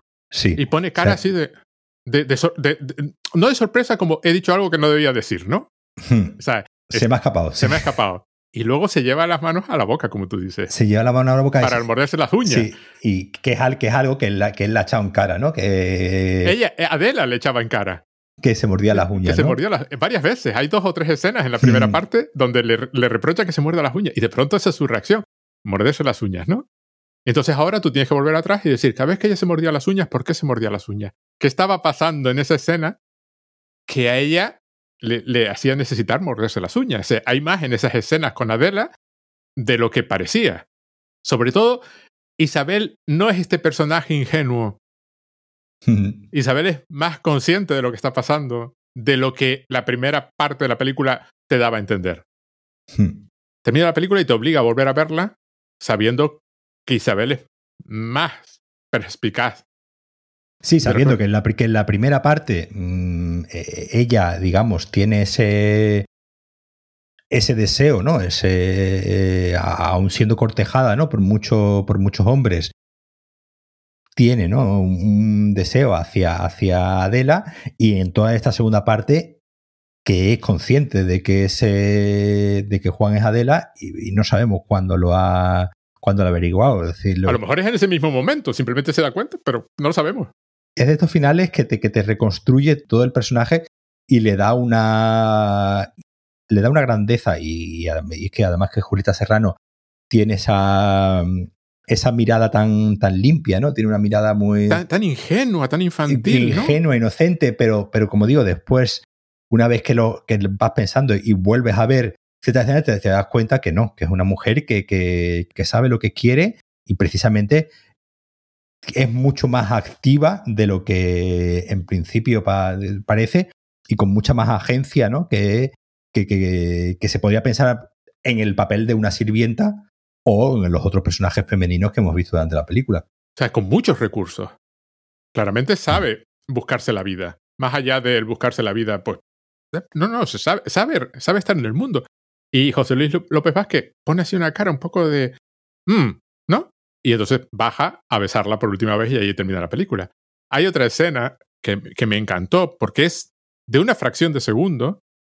Cuando él está caminando con, con, con Isabel, Isabel le está contando, pues tuve una... Además, hay varias escenas donde hablan de Adela. Ella, Isabel habla de Adela. Y entonces en una que va caminando dice, no, porque mi antigua empleadora, pues sí, aquello era insoportable. y de pronto claro, él se siente en la obligación de, bueno, de preguntar por qué, ¿no? Pero digamos que ahí en ese momento Juan, con la mentalidad de él, está sometido a las convenciones sociales de seguir la conversación con la que está, independientemente, porque es lo que haría una persona que no sabe quién es Adela. Y, está convencido, se le ve en la cara, de que va a decir una cosa horrible sobre Adela. Pero dice una trivialidad, no recuerdo qué era, pero era un absurdo. Y de pronto, el personaje de Julieta Serrano se adelanta un paso el personaje de José Luis López Vázquez queda un paso por detrás y le dedica una mirada de una fracción de segundo en plan, la que me acabas de hacer pasar. o sea, por poco me da un ataque por lo que ibas a decir, ¿no? Y cuando están en el merendero con el rollo de las Magdalenas, que él intenta comportarse como un hombre y enfrentarse a los otros, y, y es Julieta Serrano la que se lo impide, porque sabe que se lo van a... Y vuelven a hablar de Adela, y como que Isabelita está alabando a Adela. sí. Y no sabes, claro, una vez que llegas al final, no sabes si es que ya se ha dado cuenta, ya lo sabe, o de alguna forma es consciente, aunque sea inconscientemente, y entonces todos esos diálogos adquieren otra dimensión completamente distinta. ¿no? Y eso es lo que me resulta curioso de esta película, porque es mucho más ambigua y es mucho más compleja en todo lo de género de lo que la lectura evidente te permite, ¿no? Sí, porque esa idea de que, el, de que, de que el personaje de Adela ¿no? ha estado viviendo toda su vida, ha construido y le han construido su identidad eh, como mujer durante 42, 43 años y parece como si nunca la hubiese puesto en duda, más allá de me afeito, ¿no? y más allá de, de soy fea y, me afeito, que digamos que parece ser los dos únicos problemas que, que le comportan, ¿no? Ese, esa construcción de esa, de esa entidad. obviamente nos está hablando mucho de cómo se construían las identidades en esta, cómo se siguen construyendo hoy en día, ¿no? Porque, porque ya eh, eh, es una construcción continuamente, pero sobre todo cómo se construían en, en, esta época tanto las identidades masculinas como las identidades femeninas, ¿no? Y esa idea que durante 42 años haya estado viviendo en un entorno donde todos han aceptado que es una mujer, aunque se da un poco a entender, o al menos por el personaje de Antonio Ferrandi, se da un poco a entender que siempre ha existido un poco esa sospecha, ¿no? Hacia, hacia esa mujer, a la que, por, como vemos al principio, ¿no? En, en los créditos, ¿no? Que vamos viendo las diferentes fotos, que es un poco, que son, yo creo que es muy interesante ese, inicio, porque precisamente lo que nos está diciendo es cómo, cómo se ha construido a esta persona, cómo se ha construido y cómo se ha construido ¿no? la identidad de esta persona y, la sociedad.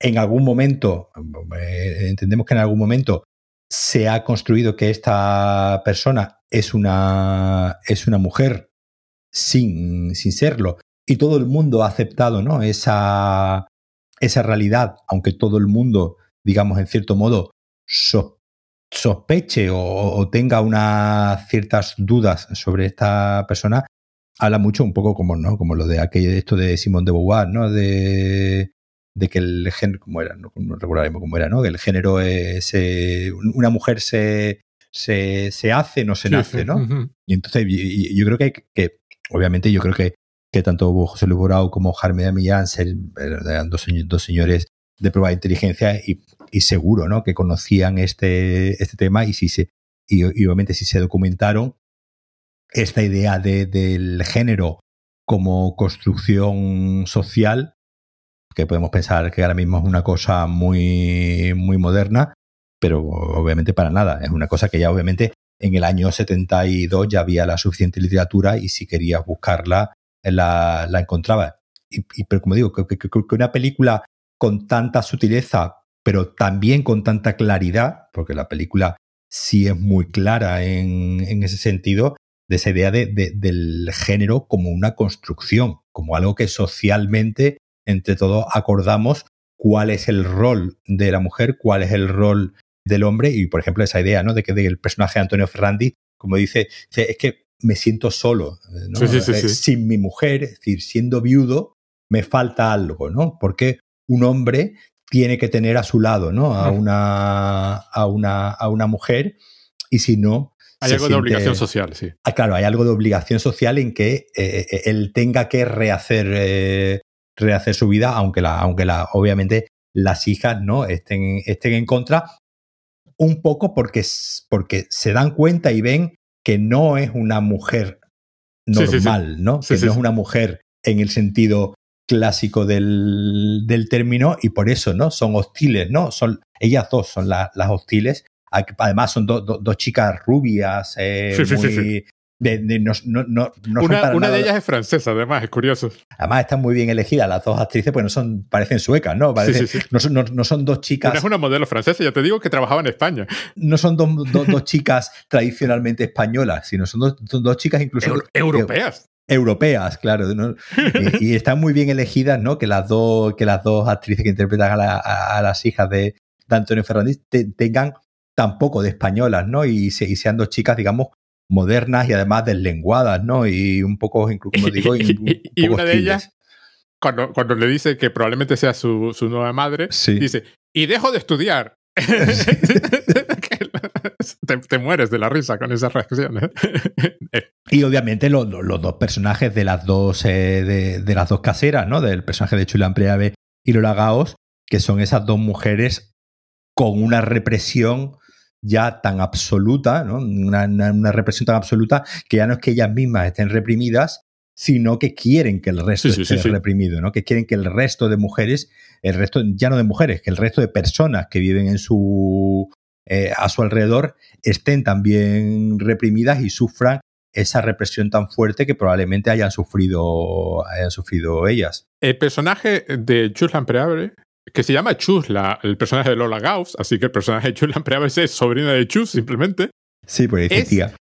primero, Lola Gauss ya sabes que va a ser de señora despreciable como pocos. Es decir, vamos a ver, no solo tenía el físico, sino tenía la capacidad de poner unas miradas y unas caras que dan miedo solo de verla. Pero Chus Lampreave, que uno recuerda como el personaje este gracioso de- del cine ya de la transición y posterior, está despreciable también aquí. Sí, Lo sí, hace sí, de fábula. O sea, la odias desde el minuto uno que sale, ¿no? Más que es un torbellino, ¿eh? Y esa vigilancia continua a la que somete al personaje José Luis López Vázquez, ¿no? A, a- a Juan, en este caso, ¿no? Y a, la, a la propia Feli, pero la Feli no se atreve tanto. Feli Sí, es una mujer. Sí. potente de armas tomar que si se te ocurre plantarte delante de ella y decirle algo, destroza a Chus Lampreave. O sea, es un dragón comparado con Chus. Pero el otro es, es lo guay del personaje de José Luis López Vázquez.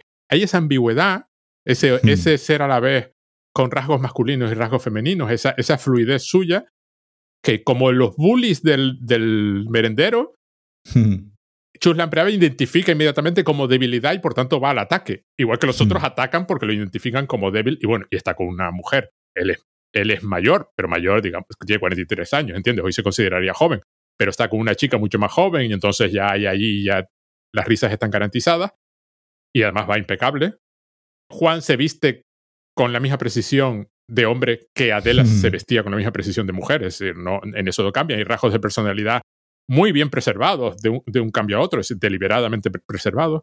Y entonces, eso, ese, en cuanto te vean a ver débil, te van a atacar, que por cierto es un tema Hmm. que toca al principio, la, la otra, la de cambio de sexo, es decir, el personaje de Victoria Abril cuando es chico está, sufre acoso en el colegio. O sea, dice, y hay, hay una frase que dice, incluso si me intento integrar, es peor, claro. porque dicen que estoy imitándolos, que es una caracterización del acoso estupenda. Que es lo que intenta hacer el personaje de, de- de José Luis Vázquez ahí? eh, intentar imitar que, que- que un hombre tiene que defender a una mujer, ¿no? Y esa idea de que, de que él tiene que salir eh, a defenderla de ese ataque que, que está sufriendo, que no solamente la- lo, están atacando a él, ¿no? Porque le pide una. El bully este, ¿no? El señor este le pide una magdalena y lo que hace. Y, y ella pues le dice: Sí, sí, coja, coja usted una magdalena y, le, y, él, y él empieza a tirar la magdalena a, a las palomas, ¿no? Y sí, empieza sí, a sí, sí, tirarla es muy despreciable. al suelo totalmente, totalmente despreciable y él se enfada, ¿no? Y porque entiende que es lo que un hombre de esa época tendría que hacer, que es defender a la, a la damisela en, en apuros, ¿no? Y a mí me encanta el comentario que has hecho sobre la escena final en que esa relación, lo que sea que ha pasado, trasciende el género. ¿no? Y lo fascinante de esta película es que ese punto trasciende el género, es decir, mm, eh, Julieta es una mujer y Juan es un hombre, digo, si no, eh, Isabel es una mujer, eh, Juan es un hombre, como podrían no serlo, o podrían ser las dos mujeres o los dos hombres o lo que fuera, son ante todo dos personajes. Y la película lleva 80 minutos asegurándose de que los dos sean personajes. Esa escena no es de arquetipos, es la es curiosamente una escena metafórica Sí. muy concreta, muy, Hmm. muy de esos dos personajes. Y, y eso es todo el guion. Todo está de fábula. La puesta en escena, todo, todo. Como los movimientos, una película que costó dos duros, porque creo que son 8 millones de pesetas de la época, que no era nada. Y se nota la falta de medios. Pero es una falta de medios de estas que enriquecen la película, ¿no? que te hacen buscar soluciones a todo lo que está pasando, con dos actores tan espectaculares que, que son capaces de transmitir lo que los diálogos no están diciendo, ¿no? Lo que de diálogo nos están diciendo, y como hemos dicho antes, to- to- todas esas elipsis, ¿no? Todas eso, eh, esa- esas partes que tiene la película donde no sabemos, ¿no? ¿Qué, qué ha pasado? No lo vemos y, y en un diálogo, ¿no? Cuando él va a- en busca de ella la última vez, ¿no? Eh, después de, de entendemos que ha estado un tiempo, ¿no? Un mes, unos meses Sí, eh, sin verse porque entendemos que el él- proceso lleva tiempo. porque a él le ha dado tiempo de eh, ponerse a estudiar, eh, pagar la entrada de un piso. Es decir, entendemos que él ya tiene, es decir, obviamente ha ido al, ha ido al banco y ha, co- y ha cogido, digamos, todos sus, eh, todos, su- todos sus ahorros, pero entendemos que cuando él va a buscarla, ya va a buscarla con algo que ofrecerle, ¿no? Con algo que ofrecerle, tanto material, digamos que Como sería, debe ser pues, un hombre. tengo un piso, ¿no? Ya tengo, ya he pagado la entrada de un piso. Y dice, ya he pagado la entrada de un piso y el resto a 10 años que ya veremos cómo lo pagamos, ¿no? Es decir, una hipoteca a 10 años, eso hoy en día es impensable. Y está intentando ofrecerle algo intelectualmente, ¿no? Ya estoy estudiando, ¿no? Estoy estudiando, me estoy formando. Es decir, tengo, tengo algo material, que es un piso, y tengo, y estoy trabajando en tener algo también en, Mm. la, en la cabeza, que es pues sacarme el bachillerato, ¿no? Con, con alguna intención para buscar después, después trabajo. Y entendemos que ahí ha pasado pues uno o dos meses, ha pasado, ha pasado un tiempo que ella un poco le echan, claro, ella le echan cara y dice, bueno, me podías haber llamado por teléfono y dice, no, es que tu teléfono a dónde, porque él no, él no sabe nada, no sabe dónde vive, no sabe, eh, lo único que sabe es que trabaja en esa, en esa cafetería, ¿no? no nada más. Pero la película juega mucho, ¿no? Con todas esas elipsis, con todos esos tiempos que no, que, que, que en, un, en un par de diálogos o, o incluso en un par de miradas entendemos que ha pasado un tiempo donde ha habido, donde ha habido ah, una serie de, de- de acontecimientos que no tiene la necesidad de, de contarte, no sé si serían elipsis provocadas precisamente, como muchas de ellas están provocadas precisamente para evadir la, la censura, ¿no? Para, para, para un poco, pues, no decir las cosas claramente, es decir, cuando, cuando vemos, ¿no? Esa, esa escena en el- del, del perito forense, ¿no? Del forense que le está, que está acreditando, ¿no? Que es un hombre, ¿no? Y lo, y lo vemos a, y lo vemos a él de- descamisado y se le ve que no, que no sé si sería cosa de- del propio José López Vázquez o, o Hay algo en la postura, es deliberado. hay algo, hay una postura que, que se le ve el pecho un poco marcado. Sí, sí, exacto. Se le, se le ve el pecho, se le ve el pecho, pues, bueno. Es no- deliberado. No, no, no un hombre con sobrepeso, pero sí un hombre, pues, digamos que, que, que digamos que no, que no está fit y digamos tiene el pecho un poco, un, un poco marcado, pero está, pero hasta en ese, hasta en esos pequeños detalles, que no, que es algo que es un plano, que es un plano que lo vemos, ¿no? A él, a él reflejado un poco en el espejo y el médico saliendo, es un plano que dura nada, Nada. de- Lo 10, que le da 20 el tiempo de decir la frase de Lo que- "Eh, firmo y ahora de que decida el fiscal. Dice otro personaje que está por ahí. Y ya está. pero solamente ya en ese, en ese plano ya te está, te está marcando que, que algo ha pasado ahí, ¿no? Algo ha habido, no sabemos si una operación, si no, porque cuando lo vemos a él vestido de mujer, sí, sí le marcan bastante los, eh, los pechos, es decir, se entiende que, que, que hay algo en, algo en medio, algo en medio ha ocurrido de alguna manera, y, la película está llena, ¿no? De todos esos pequeños, de todos esos pequeños detalles de puesta, de puesta en escena, nada subrayados, pero que dicen, que dicen mucho y como, como lo que hemos mencionado antes, todo el trabajo gestual de manos, ¿no? Que hay en todo, en, en- en todo momento, tanto en, tanto en la parte, de hecho, vamos, la película, ¿no? Arranca con, con un plano frente a un espejo, ¿no? Con la, con la mantilla y con la mano jugando, ¿no? Con un, con un clavel, ¿no? Isabel le el- toca la oreja al final también, eh, cuando, cuando después de decir esa frase, eh, ah, o- o es antes- no, justo antes está, le está tocando la oreja. Hay, hay toda una gestualidad deliberada, sí, sí. Es que es de estas películas que no puedes cortar nada.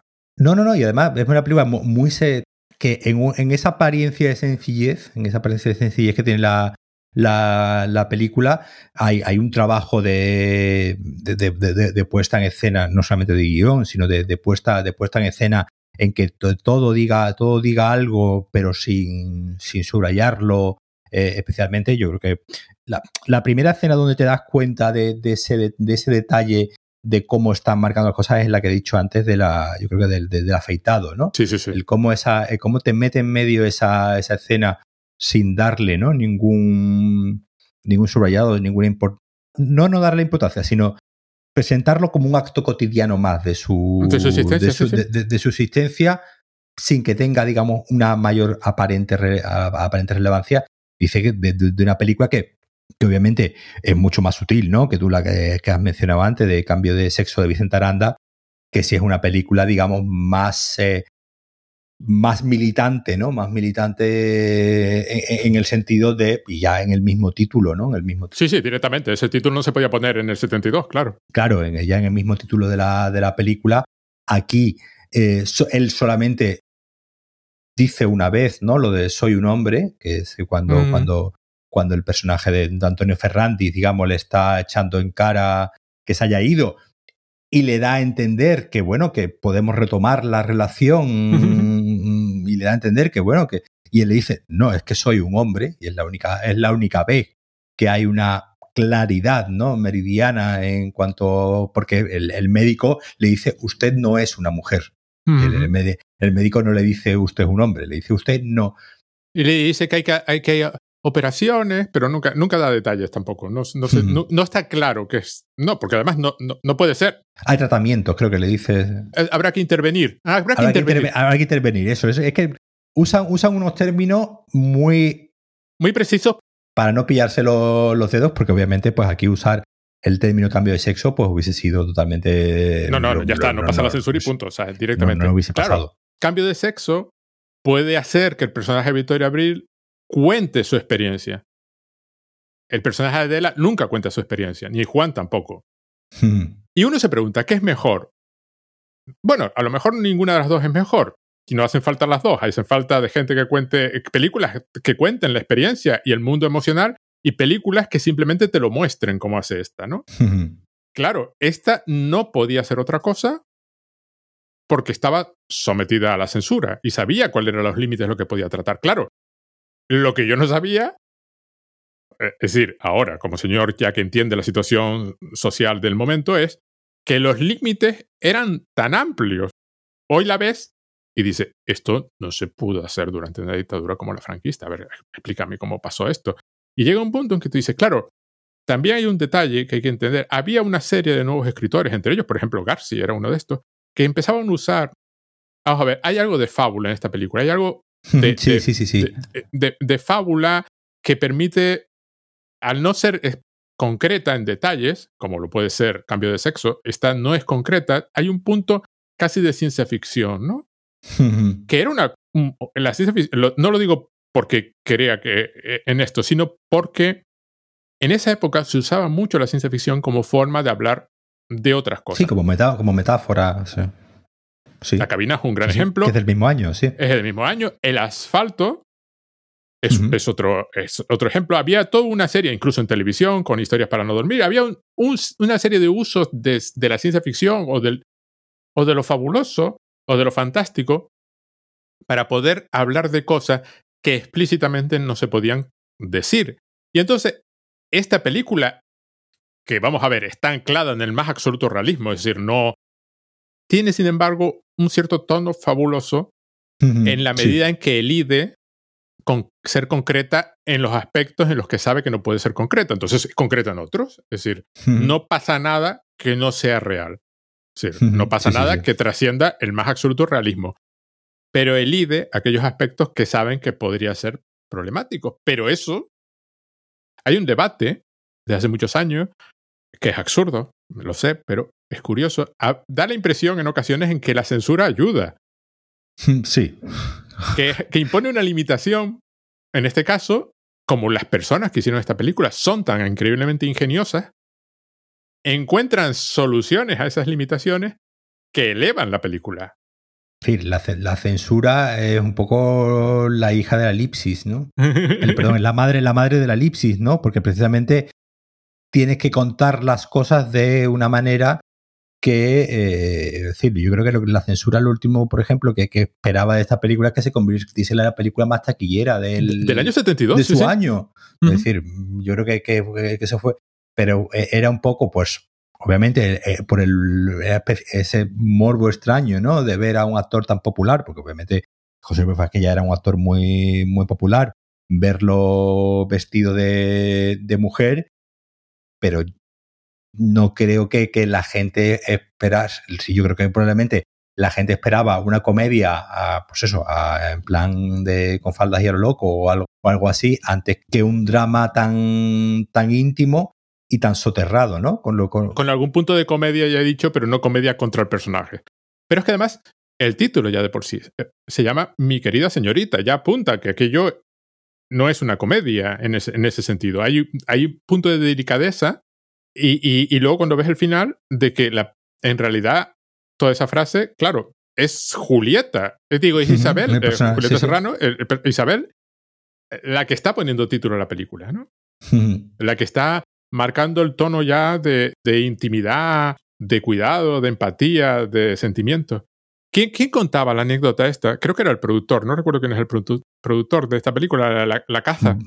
Borau, película famosa sí, de- de- no, sí, sí, sí, el otro. Eh, sí, sí, el, mm, el director es Carlos. Saura, no recuerdo el productor, el productor era Eh, famoso, no recuerdo quién era. Y comentaba que, que había ido a la censura y le habían dicho, eh, sí, pero la película no se... Bueno, a ver, si Sí. visto la casa, la casa no puede ser más explícita, es decir, la película va de lo que va, contada también en un tono como de fábula, dentro de que es realista. Eso, hay una combinación en estos años de la capacidad de contar las cosas más reales como si fueran Eli fábulas. Elías Querejeta. Eso, Elías Querejeta. Como si fueran fábulas. Entonces contaba que la película se iba a llamar La Casa del Conejo. La caza del conejo.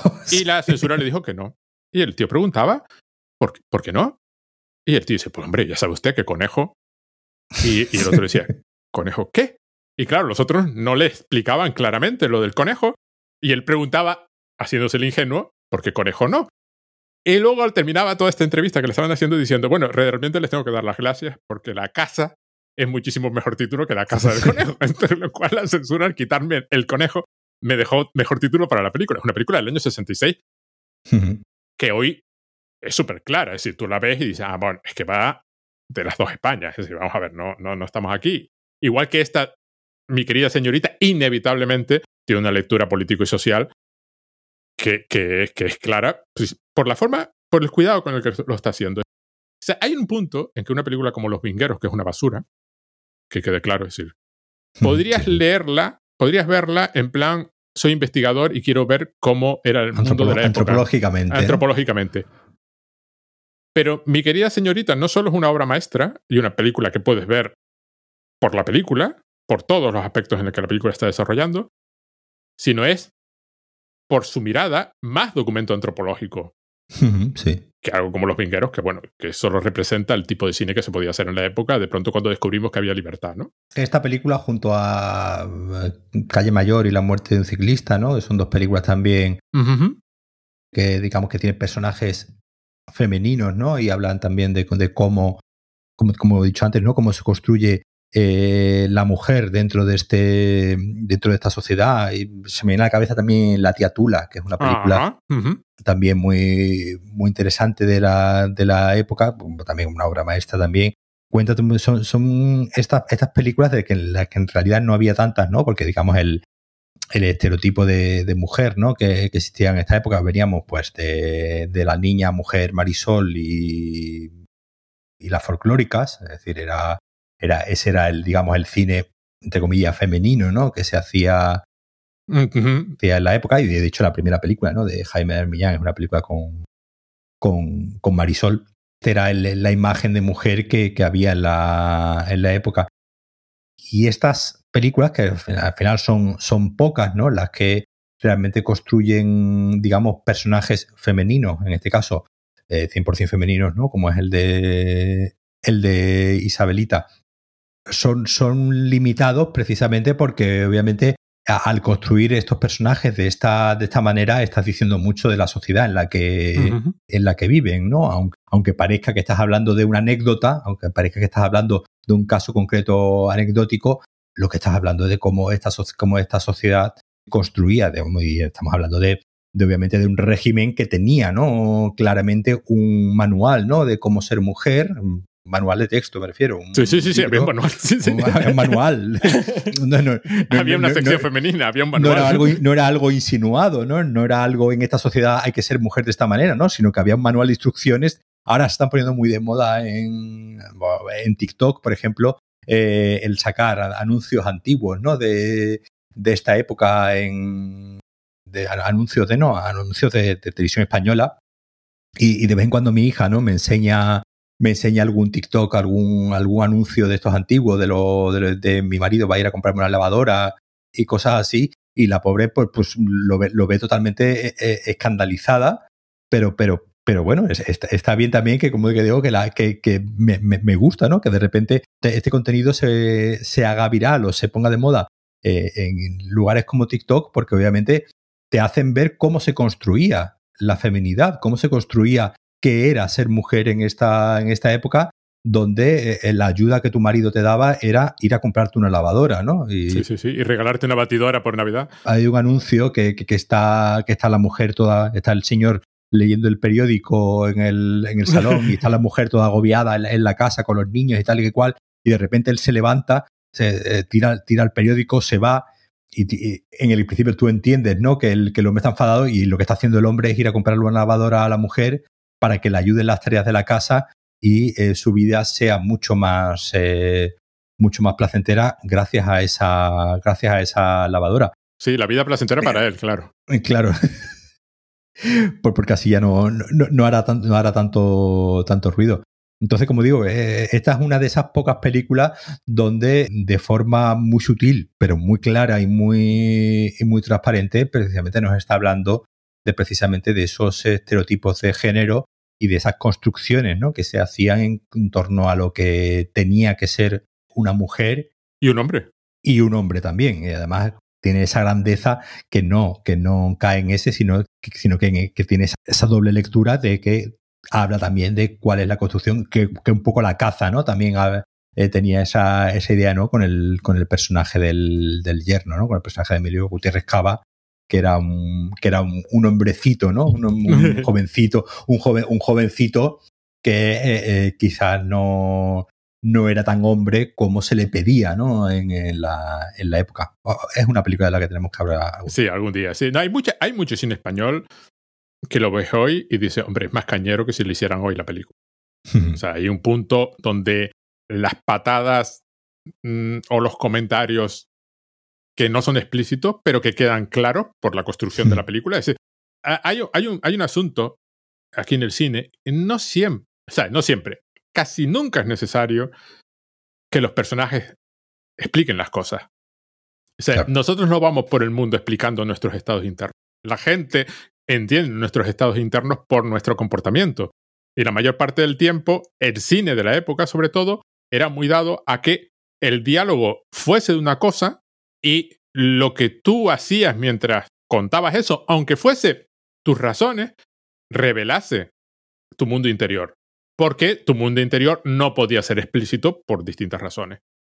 A mí lo que me asombra de esto es que tiene 50 años. Yo comprendo que hoy en día, pues una persona que sepa más que nosotros o haya pasado por la experiencia y tenga la experiencia subjetiva de, una transición de este tipo, le podrá encontrar seguro que un montón de puntos, pero de puntos negativos, quiero decir, o aspectos que, bueno, hoy en día habría que cuidar más. Sí, sí, sí, sí, claro. Pero esta ambigüedad que es capaz de crear en los personajes, es decir, que tenga personajes que no estén claramente definidos en su sexualidad, que, que, juegue con la ambigüedad y que deje en suspenso, es un hombre o una mujer y de entender que en realidad no importa tampoco tanto, ¿no? Y que podemos vivir dentro de esa ambigüedad y explorarla y ser felices y, desarrollarnos como personas. En el año 72, en España.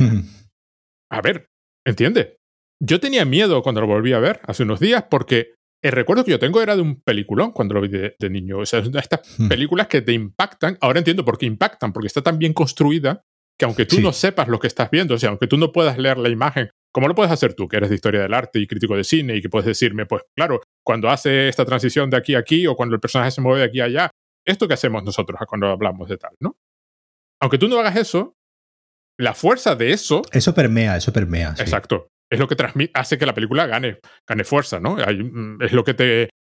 El ingenio con, con que algunas cosas están hechas, la delicadeza, el... Esta, ya te digo, la transición mínima con la sonrisa, el primer plano de José Luis López Vázquez, que lo sostiene durante segundos y empieza a hacer la transición a, negro y, el, y, los microgestos del actor van revelando cómo está aceptando lo que le acaban de decir. Esa, idea de salir del túnel, ¿no? la idea de salir del túnel, pero luego las vías. Hmm. Porque no es salir del túnel e ir a Madrid. En plan, Madrid es el, claro, el único sitio donde puedo ir, el único sitio donde puedo pasar desapercibido, ¿no? sino que vemos las vías. Vemos hmm. las vías como se, de pronto los cruces que se van separando y cosas así. O sea, las posibilidades, el mundo que de pronto se abre, ¿no? Y tiene. Por eso se hacen películas, ¿no? Por eso es una película y no es una novela, claro. Claro. Claro. Bueno, termina, di algo. Pues nada, que ya, ya, ya, ya, me he quedado, ya me he quedado sin ideas. No, no, yo creo. Vamos a ver. No, sobre todo, sobre todo es eso, es, es, ver una película que, que, como tú bien decías ahora mismo, eh, eh, yo tenía también un poco el miedo, ¿no? Yo, bueno, la, como digo, la, la, había visto en su, su, momento cuando la metieron en, televisión, después me la compré en, DVD en una colección que sacó el país a principios de, los años 2000. Y claro, sí, vista, vista hoy, digamos, con todo lo que sabemos sobre, sobre el tema, yo creo que, por ejemplo, una película como, como, como Cambio de Sexo de, de Vicente Aranda será una película que probablemente haya envejecido peor en ciertos aspectos ideológicos y, bueno, y, de concepción de la identidad de género que esta película que, que al, al, tener ese componente tan, tan sutil de no decir las cosas eh, en voz alta, de cuidar mucho qué se dice y qué no se dice, y al, y al eludir ¿no? esa explicitud en muchos momentos, hace que finalmente mm, quede menos anticuada que otras películas que después habrán venido después y habrán intentado ser mucho más, mm. mucho más explícitas, ¿no? Entonces yo creo que, que muchas veces, eh, como, como, tú decías, como decía eh, Elias Querejeta, la censura pues les hacía ser eh, imaginativos, pero muchas veces ese ser imaginativos a la hora de, decir las cosas hace también que tú como espectador, pues digamos, te sientas menos violentado porque no entiendes que te están imponiendo una visión del mundo, sino que te están, como, como, como, como en esa escena de, las vías del tren, te están proponiendo diferentes caminos y que, que, tú elijas, ¿no? Con qué camino quedarte y que incluso tú elijas en qué momento Isabelita se dio cuenta que Juan era Adela. O si se dio cuenta. O, si se dio cuenta, o cuánto sabe Antonio Ferrandis, o hasta dónde está dispuesto a llegar, o, qué ha pasado ¿no? en, la, escena de cuando él va a ver a, Mónica Randa a la, a la whiskería. Entonces, que, que, precisamente tú como espectador no te cierres esos caminos y precisamente te dejes esos caminos abiertos es lo que es lo que la hace que es una película que hoy en día siga, no se vea, no se vea rancia y como que digo, probablemente creo que lo que sí le ocurra a cambio de sexo, que es una película, como digo, mucho más eh, comprometida en el sentido de que tiene más claro qué es lo que quiere contar y hasta dónde, y, sin miedo a no ser eh, sutil, y sin, porque Vicente Aranda no era el cineasta más, más sutil del mundo, tenía, otra, tenía otras aptitudes, pero la sutileza no era una de, una, de ellas, y probablemente sea una película que he visto hoy en día pues sea más incómoda de ver o caiga más en una serie de lugares comunes propios de la, de la época que esta que como digo es una película que hoy en día sigue totalmente vigente y, no se hace para nada incómoda de ver, sino al contrario. Es delicada y maravillosa, como no esperas que sea una película que trate ese tema en esa época. En esa época, claro. Que te quedas de piedra viéndola. Está en Flix Ole, en Flix Ole, obra maestra. Si tienes Amazon Prime, tienes 14 días gratis. Te la puedes ver. Puedes ver muchas películas en español que está llena de la plataforma. Es una plataforma maravillosa. El cine español tiene películas chulas, chulas, chulas, de las que debemos hablar más. Bueno, estamos intentando hablar de las menos conocidas, ¿no? Porque ya hablamos de la de Fernando Fernán Gómez. Y sí, de Fernando Gómez, que también tenía un retrato femenino bastante potente. Aquí lo curioso es que no es una, es una película con un tremendo abanico de personajes femeninos. Que tampoco es. también muy como hemos dicho, positivos y negativos, y, los negativos precisamente porque han sufrido una, una educación que les ha hecho ser negativos. Entonces, no, no, no, no es esta idea de que todos los personajes femeninos tienen que ser. Eh, ah, obviamente son, todos son víctimas, todos, todos son víctimas de una, de una represión, y vemos cómo unos han aprendido a manejar esa represión de unos de una manera y otros de otra manera. Pues eso mismo, exacto. Gran película. Gracias Paco, entonces nos vemos en el próximo episodio. Nos vemos en el siguiente.